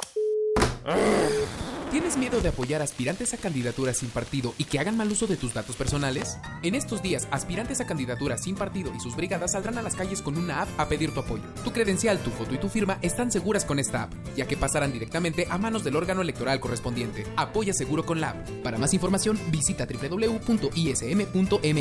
Instituto Electoral Ciudad de México. Con participación, todo funciona. Para tener el México que queremos hay que decidir. Para poder decidir tenemos que participar. Y para participar hay que recoger nuestra credencial para votar. Recuerda que el 16 de abril es la fecha límite para recoger tu credencial en el módulo del INE donde hiciste el trámite. Porque mi país me importa, yo ya estoy listo para votar en las próximas elecciones. Instituto Nacional Electoral, INE. Durante años hemos trabajado en proteger el medio ambiente y lograr nuestras propuestas. Entendimos que protegiendo solo el medio ambiente, la otra mitad, la de tus necesidades básicas como tu economía y seguridad, requieren de mayor atención y mejores resultados. Soy José Antonio Amid, precandidato del Partido Verde a la presidencia. Soy un ciudadano sin militancia política y un servidor público con experiencia. Militantes verdes, apóyenme la votación interna y cuidemos juntos el ambiente entero de nuestro país. Partido Verde, dirigido a los tres tipos de afiliados del Partido Verde Ecologista de México e integrantes de su Consejo Político Nacional. Ballets de todos los tiempos. Música medieval, barroca, moderna. Los sonidos que hacen mover al cuerpo en un solo programa. Diáspora de la danza, lunes a viernes a las 6.40 de la mañana y su retransmisión a las 3 de la tarde. Por el 96.1 de FM. Radio UNAM. Se equivocan los que piensan que con discursos mueven a México. Los que movemos a México somos los ciudadanos, los que sabemos que el esfuerzo es el mejor homenaje para los nuestros, los que llevamos a México en el rostro con orgullo. Hemos ido ganando fuerzas, tomando terreno. Nuestra participación es la solución. Atreverse el progreso, nuestra decisión. Estamos listos, estamos haciendo la diferencia. El cambio es tuyo, es contigo. Atrévete. PRD.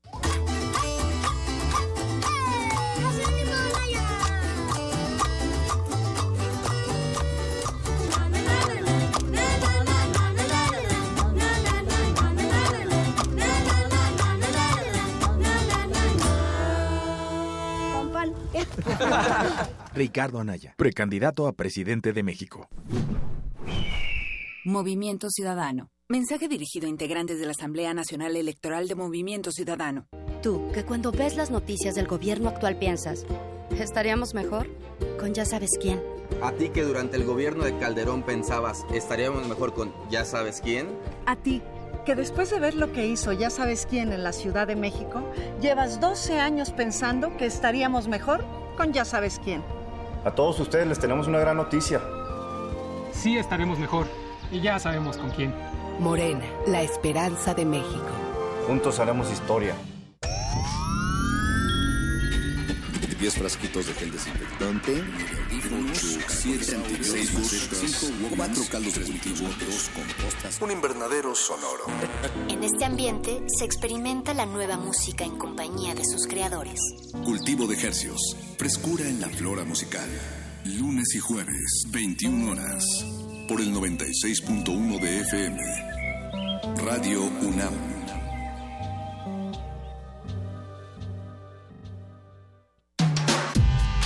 Primer movimiento.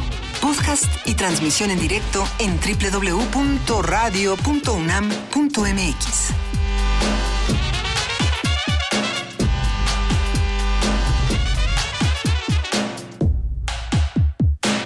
Ya son las nueve de la mañana con seis minutos. Sí, nueve de la mañana con seis minutos, casi siete minutos de este martes 30 de enero. Y hay que saludar a todos los que hacen comunidad con nosotros, que nos están mandando unas fotos y unas cosas en redes sociales. Armando Manzanares, no, Abraham. Abraham Manzanares. Dice, ando en Nezahualcóyotl, pero siento como si estuviera viendo primer movimiento en medio de la tundra siberiana. Y trae un gorro, bueno... Nosotros llegamos en trineo de perros. Pues, Casi, casi, casi. Gracias a todos los que nos escriben. Ahora vamos a ir compartiendo más imágenes, eh, más comentarios en redes. Nos siguen haciendo muchas preguntas. También por ahí hay eh, quejas, indignados, enojados, felices. Qué bueno que se sigan despertando estas decisiones en el programa, queridos. ¿Cómo la ven? Pues desde luego sí, ¿no? Está, bueno, veni- venimos de una conversación de, ahí te viene otra vez la ultraderecha, ¿no? y ahora vamos a tener una conversación sobre clonación.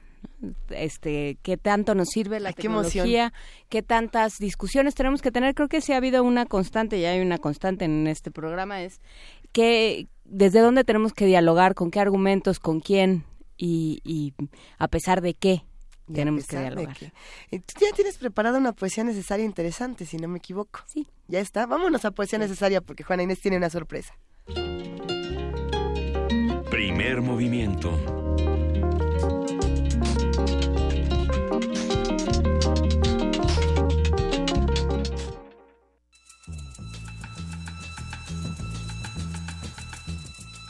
Es hora de poesía necesaria.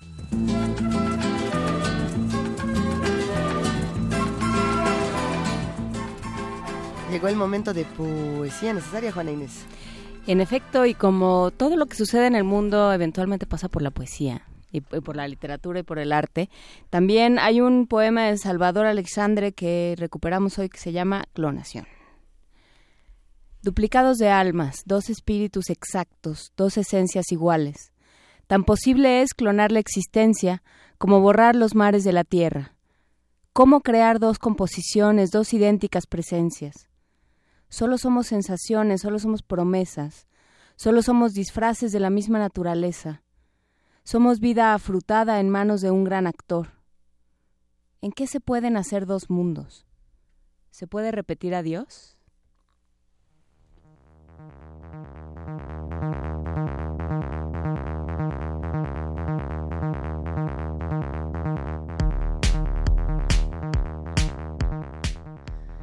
Y si fuéramos clones, estaríamos escuchando del disco Hesitation Marks del 2013, Copy of A, The Nine Inch Nails.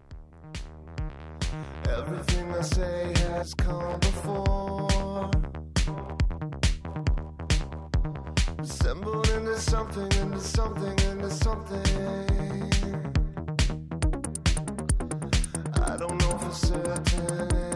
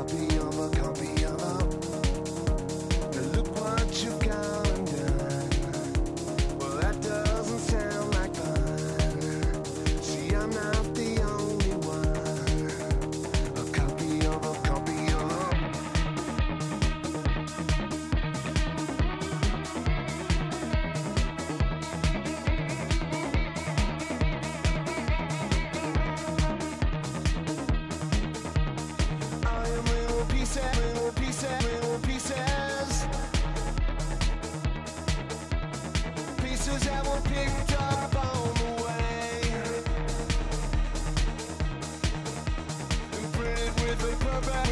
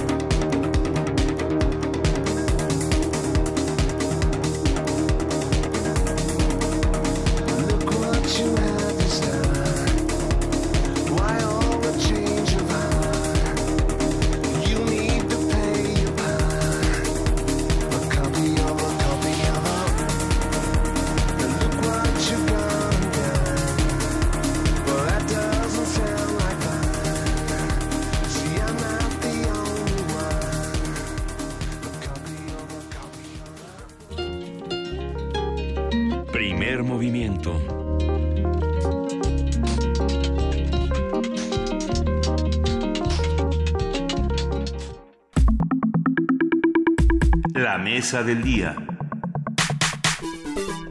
Científicos chinos clonaron a dos primates con la misma técnica con la que fue clonada la oveja Dolly. Se trata de dos macacos de cola larga llamados Shang Shang y Hua Hua hechos a partir de células fetales cultivadas en una caja de Petri en el Instituto de Neurociencia de la Academia China de Ciencias en Shanghai. Los investigadores chinos comenzaron el proceso con células tomadas de un feto femenino de mono que había sido abortado. Crearon 149 embriones iniciales, de los cuales sobrevivieron 79. Estos fueron transferidos a úteros de madres mono sustitutas y al final solo dos nacimientos fueron los que resultaron exitosos. A partir de la nota de primates clonados, vamos a hablar sobre el proceso, sus particularidades, sus repercusiones en el ámbito de la bioética. Para ello está Jorge Linares, es profesor y director de la Facultad de Filosofía y Letras, dedicado a temas de ética y bioética. Bienvenido, doctor. Gracias, buenos días, ¿cómo están? Volviste, Jorge. Volví, por fin. Qué felicidad. Y nos da también muchísimo gusto presentarles a Fabiola Villela Cortés. Ella es bióloga egresada de la Facultad de Ciencias de la UNAM, maestra y doctora en bioética por la universidad. Actualmente es profesora de asignatura de la Facultad de Medicina Veterinaria y Zootecnia del posgrado de, en bioética en la UNAM. Y bueno, ¿qué más podemos decir, Fabiola? Bienvenida, qué gustazo que nos acompañes. Muchas gracias, un gusto estar aquí. Y además es que esta conversación se va a poner muy buena porque ya de por sí llevamos una semanita de muchas discusiones que se han dado eh, posteriores a la clonación. Eh, a lo mejor deberíamos regresar un pasito y entender cómo fue el, proceso y luego ya nos vamos a, por qué discutirlo y por qué es tan importante la discusión, Fabiola. Ok, pues eh, básicamente estamos hablando de un proceso que sí tiene desde el 98, pero evidentemente esta ocasión se tuvo que, mejorar y es de las cosas que eh, publican los autores en la revista de Cell. Como bien lo señalaban, la idea es tomar ideas de eh, fetales, ¿no? De este feto abortado, este, las, las seleccionan, las pasan por un tratamiento para que ese núcleo pueda ser eh, recuperado otra vez a su nivel más basal, digamos. O sea, no tomo la célula y la pongo nada más. No, no, ah, el núcleo. Ajá, porque la ah, idea es que ese, ese núcleo, como ya está avanzado en desarrollo, tiene que regresar otra vez a las primeras etapas.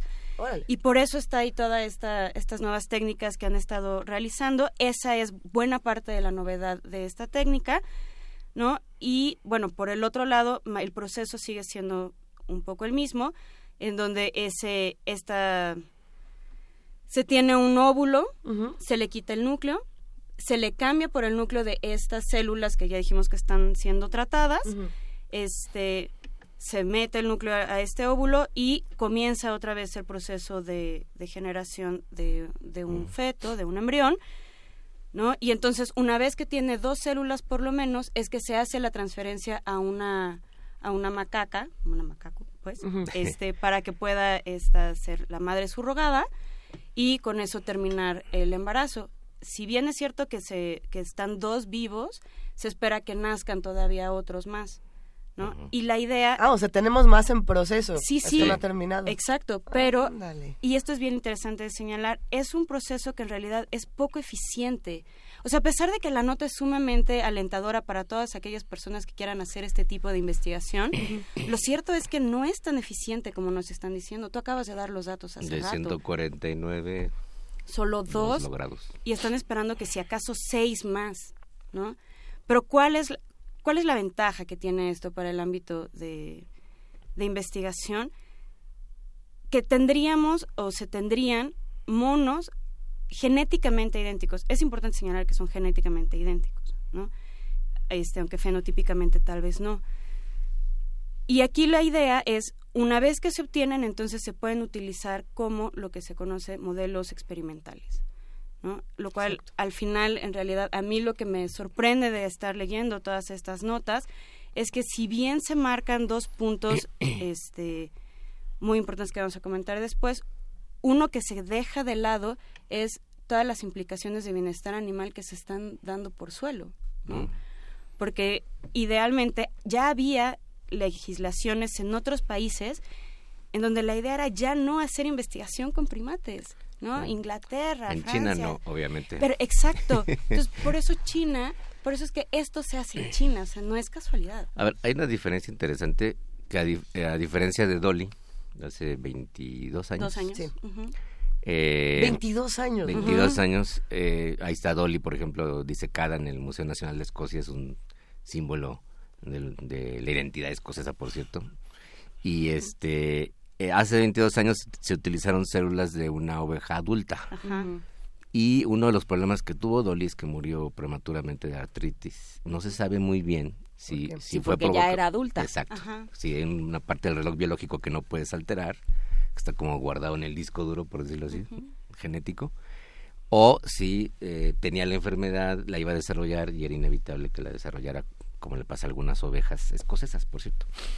Entonces ahora lo que hicieron es utilizar eh, células de, de embriones, ¿no? De fetos. De fetos, o sea, De no, feto no abortado. adultos, no adultos ya crecidos, sino muy jovencitos para que aparentemente no se presente ese problema.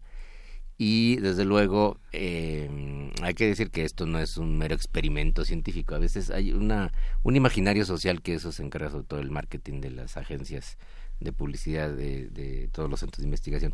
Que esto no es un juego de científicos investigando puramente, sino se trata de biotecnología, de generar eh, modelos eh, eh, animales de organismos organismos modelo para fines biotecnológicos, para eh, seguramente se van a patentar y eh, hacer experimentos eh, de aplicación con genes humanos. Eso es muy probable, que ese sería el...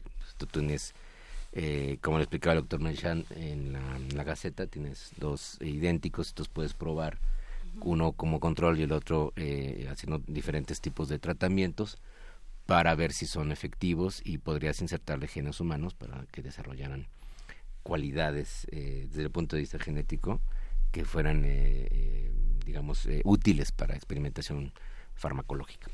Pero bueno, estos en particular están pensados para eh, cuestiones neurológicas, ¿no? Parkinson, Alzheimer, que son enfermedades que hoy por hoy nos tienen azotada a buena parte de la población humana y se, se busca que haya algún tipo de tratamiento o cura, ¿no? O incluso conocer la misma enfermedad. Conocer cómo se desarrolla. Bueno, pero entonces ahí se están planteando distintos dilemas. Uno, si la clonación es válida o si es algo que debemos o no hacer. Y el otro, ¿para qué utilizamos esta, esta clonación? Pensando en, eh, al principio del programa hablábamos del escándalo de la Volkswagen que salió en estos días de que experimentaban con monos, ¿no? Y que esto fue en 2015 y que apenas se están enterando y que es un gran escándalo y las redes sociales y todo el mundo indignado, pero bueno, eh, ¿por qué serían diferentes? ¿Por qué se, o, o por qué tendríamos que... o por, ¿Por qué para esto sí, para esto no? O, cada quien con su opinión muy personal, nada más se me hace interesante la discusión, cómo- desde dónde la abordamos. Pues yo considero que lo más importante aquí es sí señalar que hay una diferencia principalmente ética cuando estamos diciendo que hay ciertos animales para los que sí tendríamos que tener ciertos cuidados y otros no. Te decía que en el caso de países como Inglaterra, eh, principalmente, se había, ya se tiene una legislación para no experimentar en primates, ¿no? Y eso tiene que ver precisamente porque somos muy cercanos. Esa cercanía que en un país le da protección ética y, por ejemplo, en Argentina se les está dando cierta protección legal también, para investigación resulta sumamente atractiva, porque dices, claro, somos muy similares, pero, y ahí viene la contradicción, ¿no? Podemos hacer en estos macacos lo que no haríamos en ninguna persona. Entonces la pregunta ahí es, ¿por qué? O sea, porque sí estamos aceptando que somos similares. Hay una nota, no recuerdo ahorita bien eh, dónde, pero incluso el que la redacta señala que la cara de estos dos le recuerda a él a la vulnerabilidad de dos niños pequeños, ¿no? Dices, bueno, si fuera el caso, o sea, si en realidad fueran dos niños pequeños clonados, generados para investigar enfermedades como Alzheimer, como Parkinson, no se estaría aplaudiendo una No, nota. bueno, el mundo entero estaría horrorizado. Exacto. ¿no? Exacto. No, y quita un poquito de pelo a los macacos. Y son- Eh, son entonces. ¿qué, ¿qué pasa, Jorge Linares? ¿Dónde poner eh, la línea? Eh. ¿Qué especies sí y qué especies no? Bueno, eso es una discusión eh, tremenda. Pero a ver, eh, fíjense en, en esto. eh, en el imaginario también social, desde, desde que se hizo el, el experimento con Dolly, eh, se discutió mucho y hubo un debate tremendo y de hecho eh, se, se promovió una declaración de la UNESCO para la protección del genoma humano para evitar la clonación de seres humanos. Después, eh, un grupo de científicos coreanos dijeron que habían clonado embriones humanos. Todo fue falso y, no pasó nada. Y hay legislaciones como la mexicana que prohíben la clonación humana. expresamente. Eso es un delito hoy por hoy, ¿no? Qué interesante lo que eligen prohibir y lo que, lo que no tiene nada de legislación en este entonces país. ahí dice, bueno, el asunto es que es muy antropocéntrico el, el, tema porque parece entonces que lo único prohibido es clonar humanos, que no tiene sentido, porque es una técnica deficiente, porque no sería recomendable desde el punto de vista, digamos, de la reproducción. Hay otras técnicas de reproducción Porque aquí clonas, además. sí, claro. Sí, digo, todos somos narcisistas. ¿De qué humanos querrías dos? Así piénsalo bien. Sí, sí, sí. Pero además de eso, el asunto es que es una técnica que no funciona muy bien. O sea, eh, técnicamente hablando, pues, no, no es algo efectivo. Entonces, habiendo otras técnicas de reproducción asistida en humanos, no tiene, no, no hay ninguna utilidad para ello. Ahora bien, ¿no? No, no, no, no, tendría. Es, además, sería muy difícil lograrlo. Se pensaba que, que en algunos mamíferos era más fácil y que en primates era más difícil. Esto demuestra que sigue siendo una técnica complicadísima. Y entonces dices, bueno, ahí se puede trazar una, una línea o no, sí, porque podemos hacerlo con ratas y no con primates. Los primates son más cercanos a nosotros, aunque haya gente que lo siga negando, pues es evidente la cercanía genética y evolutiva. Y entonces eso ya eh, empieza como aprender los focos rojos, ¿no? Si se hacen primates, se puede hacer en humanos. Pues no, la, cosa es que se va a hacer con primates con genes humanos, que ese es el, fin biotecnológico, ¿no? Utilizar eh, con biología sintética actual se puede, se puede editar y se puede entonces eh, hacer experimentos de tipo, de tipo aplicativo, digamos, para, eh, para observar cómo se comportan enfermedades y cómo, cómo atenderlas en el caso de enfermedades en efecto neurológicas. Y, y, bueno, la razón por la que en, en, otros países y en otros centros de investigación no se utilizan ya primates por decisión propia de los, de los científicos es justamente por la cercanía evolutiva y el, la simbólica que tienen los primates con nosotros. Pero entonces seguimos con esta dinámica de que los seres humanos somos superiores al resto de las especies y por lo tanto eh, los inferiores, como todos los otros animales, con eso sí podemos experimentar. Idea totalmente injustificada hoy por hoy. O sea, no hay manera de argumentarlo racionalmente. Hagan la prueba. Invito a cualquiera que trate de argumentar racionalmente por qué somos superiores, en qué somos superiores y simplemente porque podemos hacerlo, porque tenemos el control, el poder de tomar animales y someterlos y hacer lo que queramos con ellos, solo por eso, que es lo que mucha gente hace con otros seres humanos. Y eso nunca lo hemos validado, o creo que ya nadie lo validaría hoy públicamente. A ver, pero históricamente... vamos de regreso en muchas cosas. Yo me pregunto históricamente qué experimentos, por ejemplo, fueron muy mal vistos eh, por la sociedad y que realmente generaron eh, tecnologías nuevas, distintas, que sí apoyan actualmente a, al bienestar de la humanidad. Lo digo porque no, no quiero de verdad entrar en terrenos de... La historia de la biomedicina está llena de eso, pero no es un argumento... No, no es un argumento válido, pero... Porque pudo haberse logrado de muchas otras formas. ¿Cómo cuáles? O pudo no haberse logrado nada. Bueno, por ejemplo, eh, igual y no tanto biotecnológico, pero sí de mucho conocimiento fue toda la investigación que hicieron los nazis con hipotermia por ejemplo, por ejemplo, ¿no? O este cómo muere una persona por inanición, ¿no? Son cosas que se hicieron, que se documentaron, que se tiene claramente cuál es paso por paso, cuál es el punto de no retorno, que es que la verdad, o sea, sí aportó conocimiento, pero tampoco es como que o sea, no era la única vía para entender ese conocimiento. Así es. Hay, hay, una falacia muchas veces y hay colegas científicos que lo plantean así o es de ese modo o de ningún modo otro. Y no es cierto, en, en, la investigación científica hay muchas vías y hay procedimientos alternativos. Y en este caso, por ejemplo, de, de la clonación, sí, eh, lo, creo que lo, lo, mencionabas tú, Jorge Linares, fue, ha, sido un, ha sido algo muy espectacular y se ha considerado, sí, como dos eh, unos científicos jugando en su laboratorio y diciendo qué tal que no como en los gremlins qué tal que hacemos dos de así está poco planteado. Y sin embargo ¿qué, aprendimos que no que podríamos haber que solo podíamos haber aprendido así mm, bueno solo aprendimos que sí se pueden reproducir los, mamíferos. Es lo único pues, que... En este, en este caso en particular o a lo largo de la historia también dices. Pues yo digo en este caso, pero te invito. Pues es que a mí la verdad esto me llama mucho la atención, sobre todo porque ya hay alternativas, ¿no? Y de hecho, históricamente se ha estado buscando en los últimos años que se reduzca el número de investigaciones que requieren animales, ¿no? en, en algún punto se logró, se estaba reduciendo, pero curiosamente cuando comenzó a darse los resultados de animales genéticamente modificados, esto volvió a generar un pico en el uso de animales. porque Porque irónicamente también señalan que al ser más parecidos, al tener menos variaciones genéticas, entonces se requieren menos animales, lo cual también es falso. ¿no? Porque hay un dato que está invisibilizado, que es cuántos animales necesitas para obtener esos animales de experimentación. Lo que estábamos viendo aquí pasa exactamente lo mismo, por ejemplo, con ratones, ¿no?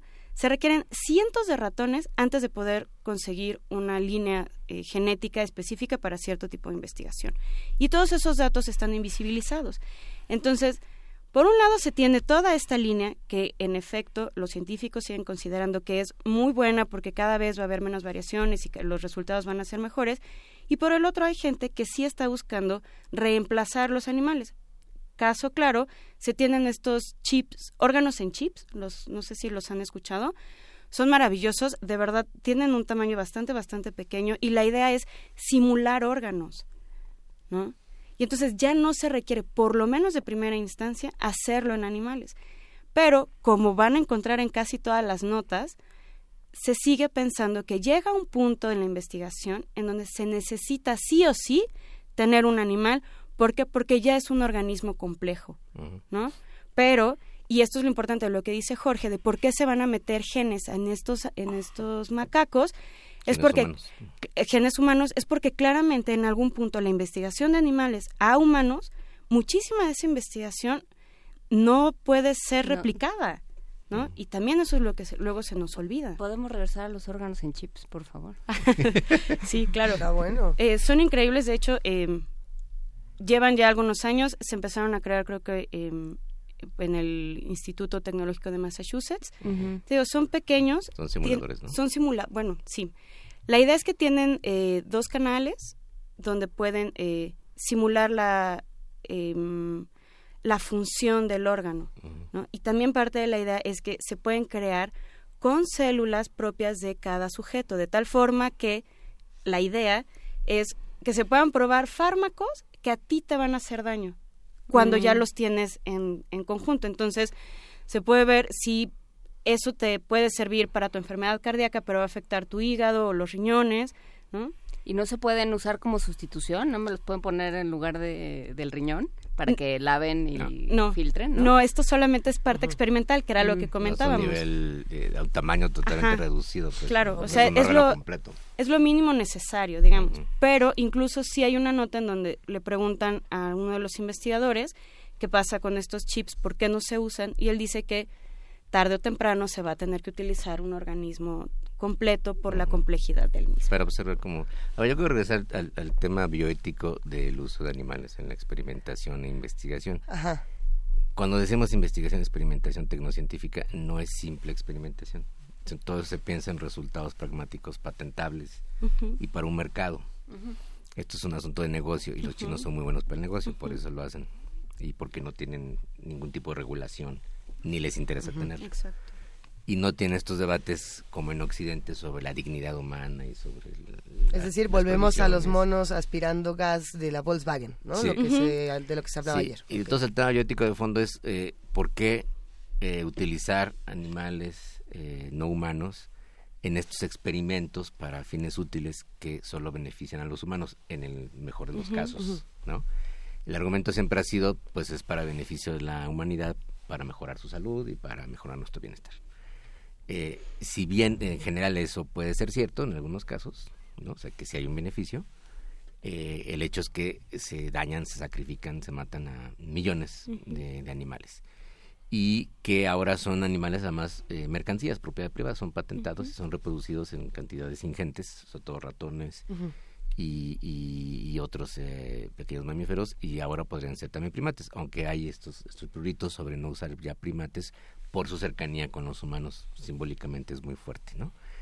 Em, y bueno, el debate está ahí, o sea, tenemos que seguir usándolos hasta, hasta cuándo, hasta dónde y cuántos, eh, porque el número sí importa y son cientos de miles prácticamente pero esto hay que verlo también como parte de un mercado, de un, de un negocio. Eh, la ciencia actual no es un asunto eh, nada más de, investigación pura, digamos, ¿no? Sino, sino tiene unas repercusiones y unas condiciones también eh, económicas que son determinantes hoy en día. Entonces, los grupos científicos buscan, están luchando por conseguir los fondos y los, los financiamientos y por eso también difunden estas noticias de manera inmediata, a veces sin tener resultados realmente eficientes, a veces también incluso mintiendo y falseando los datos, como ya sucedió en otras ocasiones.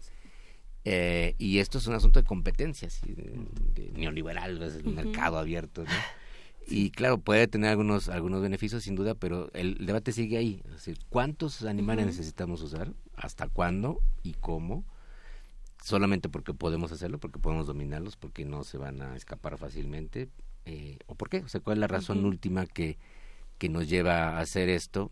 Y el debate ha sido si podemos ir reduciendo el número hasta eliminarlo con otros métodos, simuladores, con investigaciones en tejidos, con simuladores este, informáticos, etcétera, que podría también funcionar y de hecho funciona. Entonces, y la otra es que en algún momento dado finalmente se tiene que probar en humanos cualquier tipo de fármaco. Pero no tiene que ver también con una mediatización y una espectacularización de la investigación. Sí. Claro. O sea, porque puedes hacerlo en un laboratorio con dos cajas de Petri y un simulador.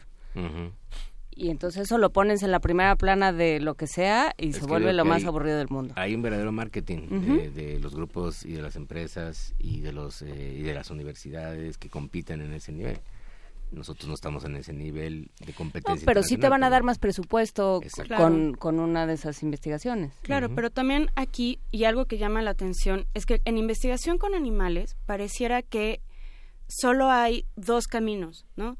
O los humanos o los animales. Si lo pones en esa disyuntiva de alguno debe de prevalecer, queda clarísimo que los humanos, ¿no? para la gran mayoría. el planeta de los simios. El planeta de los simios. Pero aquí lo, lo, increíble es cuando cambias esa O por una Y, ¿no? Entonces, no es solamente pensar en humanos o en humanos o en animales, sino en humanos y en animales, ¿no? Entonces, ya cuando lo sumas dices, es que tiene que haber una alternativa que permita, ¿no? considerar el bienestar de ambos, ¿no? Sí. Porque ahorita te digo, a mí me llama mucho la atención que van a, la idea es generar un centro de investigación internacional de primates en donde los chinos lo que quieren es producir clones de estos primates a nivel global y venderlos a nivel global. Se van a convertir en monopolio de los, el Walmart de ¿El monopolio del mono? sí, el Walmart de los monos genéticamente modificados y clonados. Hay muchos comentarios, muchísimos en redes, y son muchos los que están preguntando justamente por el caso del ejecutivo de Volkswagen, el alemán, que tuvo que renunciar por experimentar con, con, monos y con los gases. Eh, pero más allá de, este caso en particular, hay, hay, muchos otros que están mencionando por acá. Eh, uno está en contra, bueno, no, no, no digo que tengamos que estar a favor o en contra porque justamente son los dilemas bioéticos, ¿no? Pero en esta mesa, ¿qué, estamos, qué, es, ¿qué es lo que estamos, digamos, poniendo en riesgo? ¿Qué es, lo, ¿Qué es lo que está poniéndonos a todos en riesgo? ¿La clonación o la experimentación?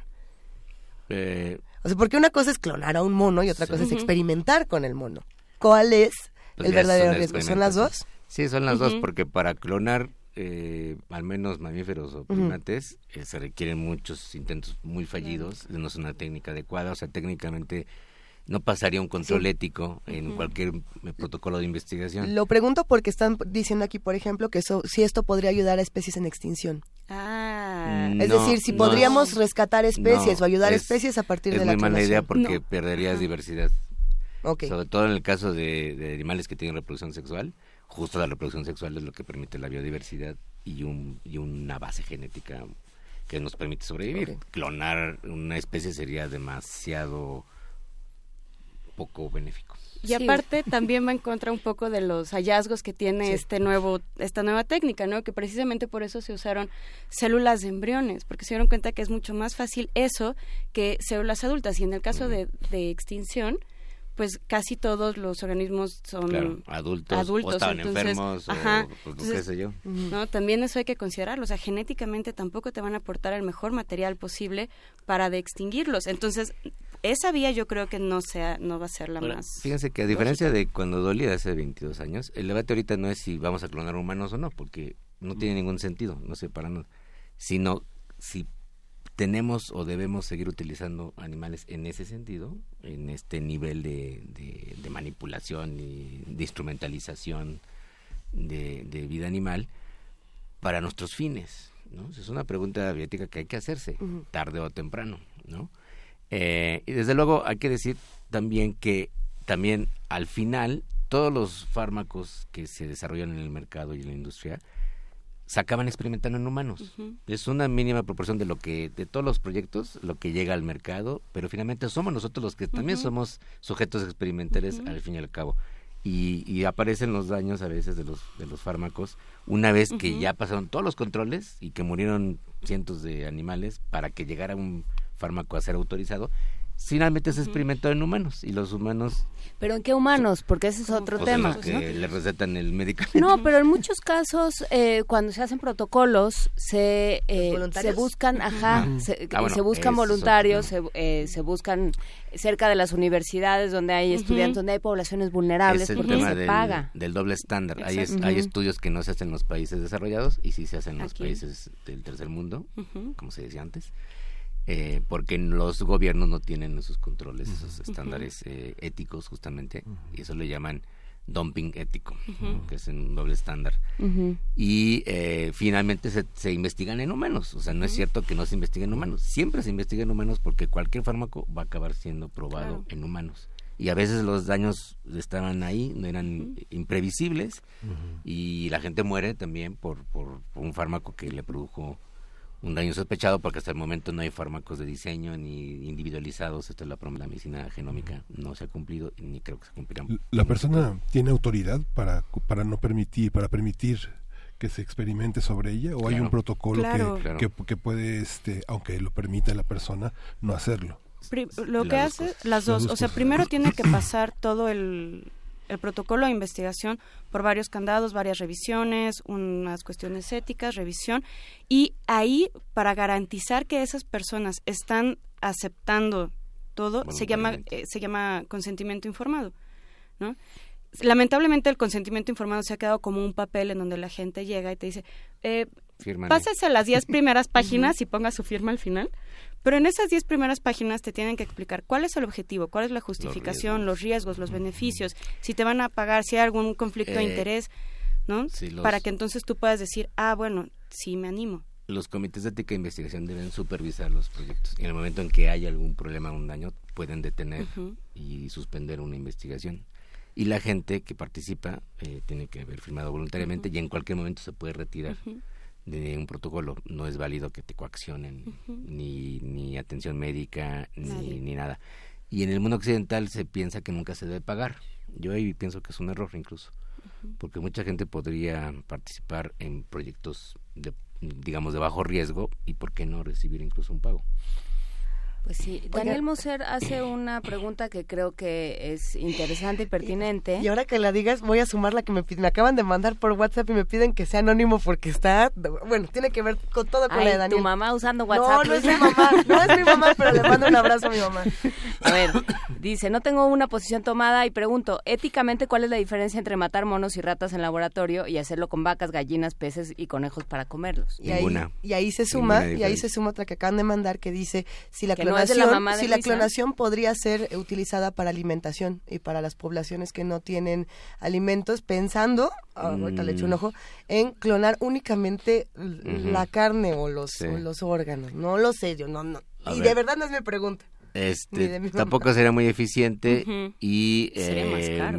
de hecho ya se hicieron experimentos para para buscar producir carne eh, de manera sintética creciendo el tejido celular pero eso podría provocar una multiplicación celular incontrolada y probablemente un ¿Qué quiere decir eso? Como un Cáncer.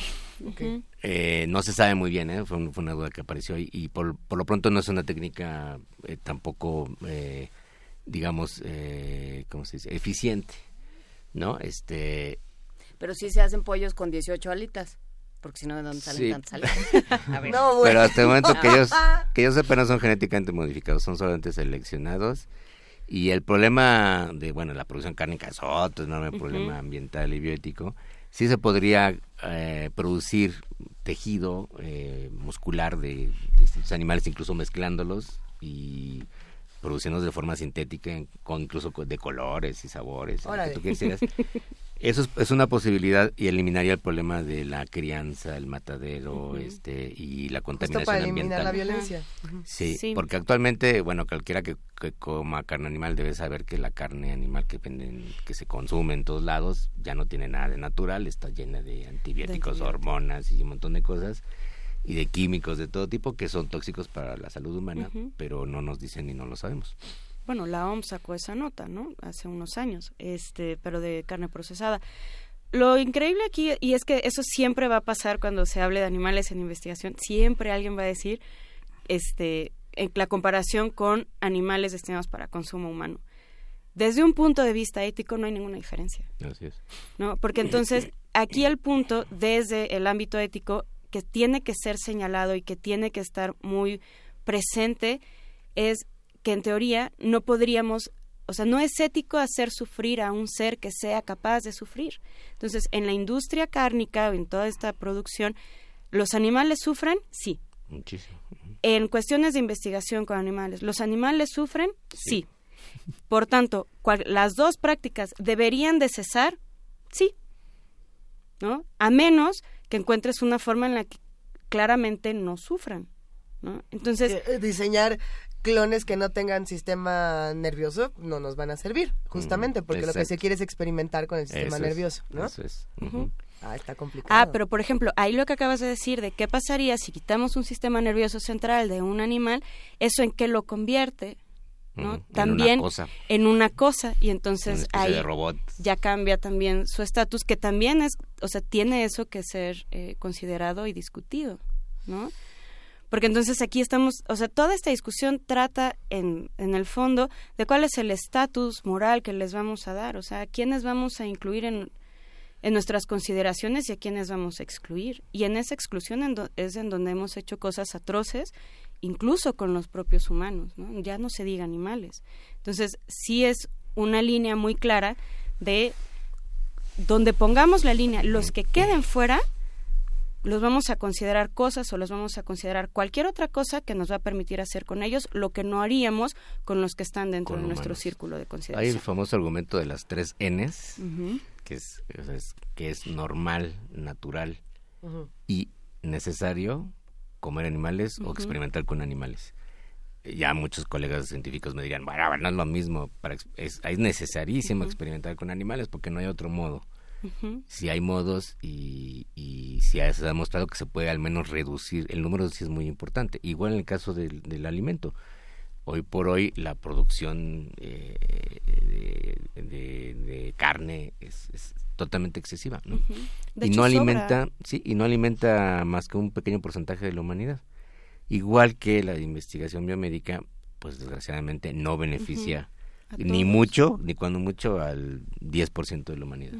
Sí, que ahí es donde uno se plantea eh, tantos, tantas em, discusiones sobre el bienestar de la humanidad y seguimos teniendo una enorme cantidad de población que se muere de hambre.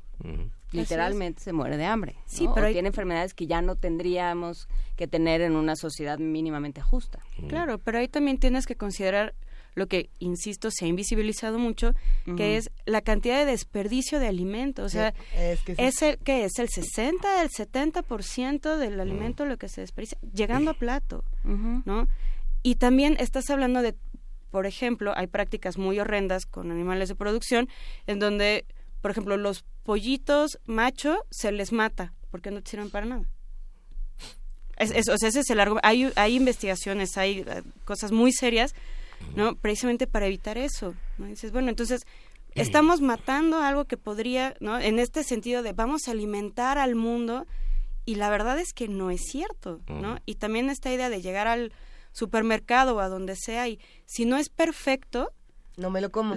Lo desechamos, ¿no? Y bueno, también hay, todo eso es hay gente que lo plantea así radicalmente. Uno va al supermercado o a la farmacia y dirías, eh, consumir comprar este producto, sea del refrigerador o de la cajita del anaquel de la farmacia, implica la muerte de cientos de animales o miles de animales. Y que, bueno, es que... Y eso, eso hay que pensarlo. Ahora... No nos vamos a tomar nuestros Evidentemente, volviendo al caso que, que estamos eh, discutiendo en particular, eh, lo que han dicho muchos investigadores es que es una técnica muy ineficiente. o sea, esto no pasaría ningún control técnico de ningún lado y que eh, sí existen riesgos, evidentemente, de, de, pues de accidentes biotecnológicos en el manejo de, de, animales, sobre todo si se empieza a utilizar lo que probablemente se vaya a utilizar, que es esta transferencia genética, uh, serían eh, animales transgénicos, que es lo que ya se usa con ratones. Entonces, animales, hay transgénicos también de animales y se pueden mezclar genes humanos para ver cómo funcionan en un modelo vivo eh, completo, digamos, este cualquier cosa, una enfermedad o un fármaco, eh, etcétera. Eh, creo que queda la gran pregunta de la regulación, ¿no? Ha salido constantemente en la conversación qué diferencias hay en cada país. Eh, hemos hablado sistemáticamente de dónde se pone el límite, quién lo hace, cómo se hace. Eh, ¿Para qué? Cómo, cómo, se tiene que hacer la regulación para que realmente sirva? Eh, Fabiola Villela para que realmente sirva. Wow, ese es el punto pues es que crucial. Hace. ¿no? es que ese es el problema. O sea, tenemos una serie de eh, legislaciones que hasta cierto punto te permiten hacerlo o simplemente dejan demasiados espacios en blanco. Uh -huh. Lo que te comentaba yo hace rato, ¿no? Este, en China, eh, te digo, no es casual que se haya hecho ahí. Sí tienen una pobre y bastante ineficiente legislación respecto a bienestar, ¿no? Pensé que iba a decir calidad moral. no. Bueno, simplemente no les interesa ese tipo de regulación sí, sí, porque sí. lo que privilegia el Estado chino pues, es el negocio y el mercado. Claro. Es el capitalismo más irregulado que existe hoy. Claro, y es que por eso, ¿no? O sea, por ejemplo, si tienes un país en donde ordeñan la bilis de los osos o matan perros y gatos o te venden llaveritos con peces vivos como si fueran souvenir, ¿qué te puedes esperar también de una legislación de bienestar en cuestiones de, eh, de investigación en animales? Ahora, lo que sí señala el artículo de CEL, que es el que publicaron estos muchachos, es que sí lo hicieron con cierta normativa ética, pero aquí lo interesante es que no es internacional, o sea, ni siquiera es como que hayan suscrito a los, de los institutos nacionales de salud de los Estados Unidos, por ejemplo, ¿no? Sí. Sino que es algo sumamente local, si o no sea, es por parte de la Academia de, a ver, y no es porque China. los chinos sean malas personas, no, no estamos no, diciendo nada de eso, nada, ¿eh? no, estamos absolutamente nada en contra de los chinos. para nada, que son, no, para son un nada. país este maravilloso en miles de sentidos. No, el asunto es que ahí justamente es la presión del mercado, ¿no? del mercado mundial y, y China lo, ha evitado todo ese tipo de regulaciones uh -huh. en toda la industria. No hay controles ambientales, no hay controles de este tipo, porque lo que quieren favorecer siempre es la inversión, claro. la competencia y el, el, crecimiento, el, el crecimiento, económico y, la, y, la, y el posicionamiento de sus grupos eh, industriales, tecnocientíficos, etcétera. Entonces, no, no por nada lo están logrando, uh -huh. porque el interés fundamental es ese, a diferencia de otros países donde se hay una discusión acerca de los criterios éticos que deberían regular la investigación tecnocientífica y el desarrollo de, nuevas tecnologías. Claro, y aparte, o sea, por ejemplo, esto a mí me da la impresión que va a generar lo que se llama turismo eh, de investigación, ¿no? En tu país no se puede regular, por eso te digo que la, la pregunta es muy interesante, así, para que sí se lleve a cabo esa legislación, supongamos que en México, después de todo esto decimos no y ponemos ciertos lineamientos, ¿no? Para caso de animales clonados, pero si en México se prohíbe y China lo permite, que uh -huh. es lo que sucede en muchos casos, va a suceder lo mismo que decíamos hace rato con la investigación en humanos. Vas a tener un turismo de investigación bien interesante en donde, como... ah, bueno, mi país no, pero tú sí, no, ¿dónde crees que voy a poner un laboratorio o a dónde voy a mandar a, a, mis investigadores o de dónde voy a sacar todos esos resultados? Es como ¿no? lo que pasa con la maternidad subrogada en México, que al no haber sí. una legislación las personas uh -huh. vienen a nuestro claro. país. Uh -huh. okay. Exactamente. Uh -huh. ¿Con qué reflexiones finales nos vamos a quedar de esta conversación y con qué preguntas abiertas para los que hacen comunidad con nosotros? Pues que en ética y bioética los problemas son abiertos, son dilemáticos, no a veces no hay respuestas eh, contundentes y definitivas. Como decía, no se trata de estar solo a favor o en contra, sino uh -huh. de reflexionar, de meditar cuáles son los problemas y ver que no son fáciles de solucionar, porque por un lado podríamos decir eh, en la experimentación biomédica y farmacéutica actual, eh, ese es el modo predominante, el uso de animales, no solo de modelos experimentales, sino de animales vivos, uh -huh que son sacrificados eh, y eso es un, es un, es un problema que, que permanece porque el volumen, el número de, de, animales utilizados es, es, altísimo y si se redujera consistentemente iríamos por buen camino pero no se está reduciendo tanto como se pensaba hace 20 años, ¿no? el uso de animales clonados genera otro problema que son patentes, propiedad privada, eh, porque desde que se reconocieron las patentes de organismos vivos en los años 80, quien puede alterar mm, eh, técnicamente, biotecnológicamente un organismo vivo es el dueño del es el dueño del, del, entonces ahí ya hay otro régimen de propiedad y eso complica el asunto. Y, y lo que decíamos al inicio el bienestar mismo de esos animales. Nos debe preocupar porque son seres vivos son seres sintientes y en el caso de primates son muy cercanos a nosotros. Es evidente no las fotos estos que están como en la incubadora como bebés humanos no es, es, muy fuerte la foto que tiene ese doble efecto. Por un lado dices, ay, qué maravilla que podemos hacer esto, pero por otro lado son tan cercanos, en efecto, que eso es lo que preocupa, ¿no? Entonces el problema no es si vamos a clonar humanos o no, que yo pienso que, que no se debe hacer tampoco solo porque no se necesita y porque es totalmente ineficiente la técnica, sino qué estamos haciendo con esos animales y qué riesgos habría en el, en el uso de ellos para mezclar genes humanos o incluso que pudiera salir de control virus y bacterias que se experimenten en esos eh, organismos modelo en vivo. Otra cosa es tener organismos modelo a nivel este celular o incluso a nivel computacional, que es que también es, es útil para, para investigar eh, fenómenos que ocurren en la naturaleza. Fabiola. Pues te digo, yo sí me quedo mucho con, o sea, sí es un avance en cuestiones eh, de científicas de investigación muy importante. Es claro que consiguieron, ¿no? Clonar a una especie que decían que se les había estado escapando todo este tiempo, ¿no? Y en ese sentido sí puede ser muy interesante, pero más allá de eso, la pregunta es, ¿para qué? Y eso es lo que a mí me da la impresión que no se pregunta lo suficiente. ¿Para qué queremos eso? ¿Con qué objetivo? ¿Qué vamos a hacer con eso? ¿No? Y si no vemos esas preguntas en estas grandes, eh, con estos grandes hitos históricos, por ejemplo, entonces vamos a permitir seguir repitiendo errores que ya se habían hecho, ¿no? Y vamos a caer otra vez en cosas que ya habíamos estado evitando. Te digo, los números son claros. Se había estado reduciendo el número de animales usados para investigación y otra vez vuelves a tener un pico. Se había dicho que ya no en primates y ahora es lo que todos van a querer. ¿No? Entonces es un paso adelante y tres para atrás, sobre todo porque sí hay alternativas. Y quizá ese sea el problema, insisto, que solamente son dos opciones, o ellos o nosotros, pues siempre vamos a estar haciendo este tipo de cosas, pero si empezamos a pensar en que no somos los únicos y podemos ser ellos y nosotros, qué mejor, ¿no?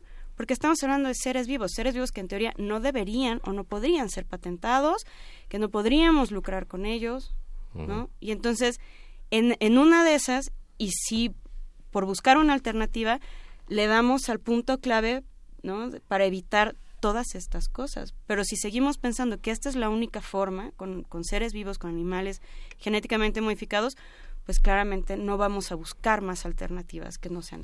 Ya nos vamos, esta conversación ha llegado a su fin, pero las discusiones bioéticas no deben de terminar y eso es lo más interesante. Les agradecemos muchísimo Fabiola Villela y Jorge Linares por esta conversación y nos vamos volando porque ya son las 9 de la mañana con 57 minutos. Muchísimas gracias. Al contrario, muchas gracias. Fabiola, ¿cómo las para no tener frío? No, ah, aquí está calientito. Te clonaste, te quitaste el gen del frío. te quitaste el gen de tener frío. sí. Pues nos vamos con musiquita Sí. para la batalla de los clones. ¿Qué vamos de a escuchar? Caturé Uy, Alifarca. a la huya. Me encanta. Esto fue primer movimiento. El mundo desde la universidad.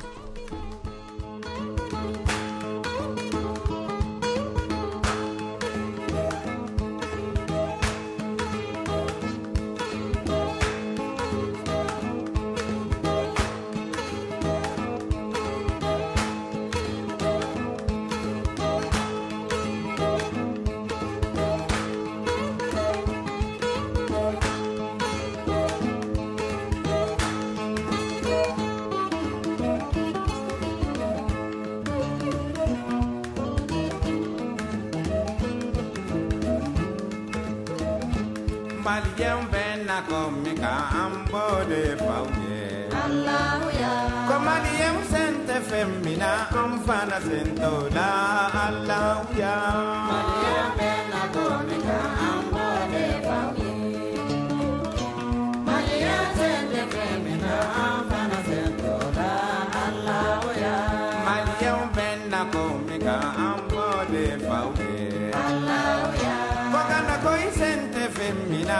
fana sento na Allah ya. Maria mena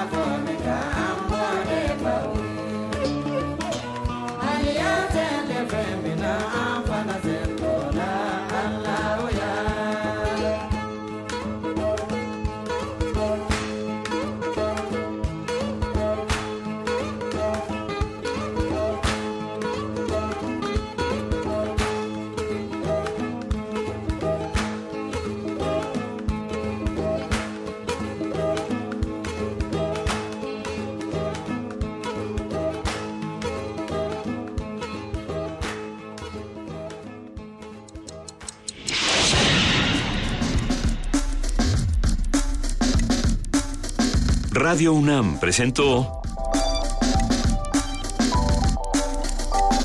Primer Movimiento. El mundo desde la universidad.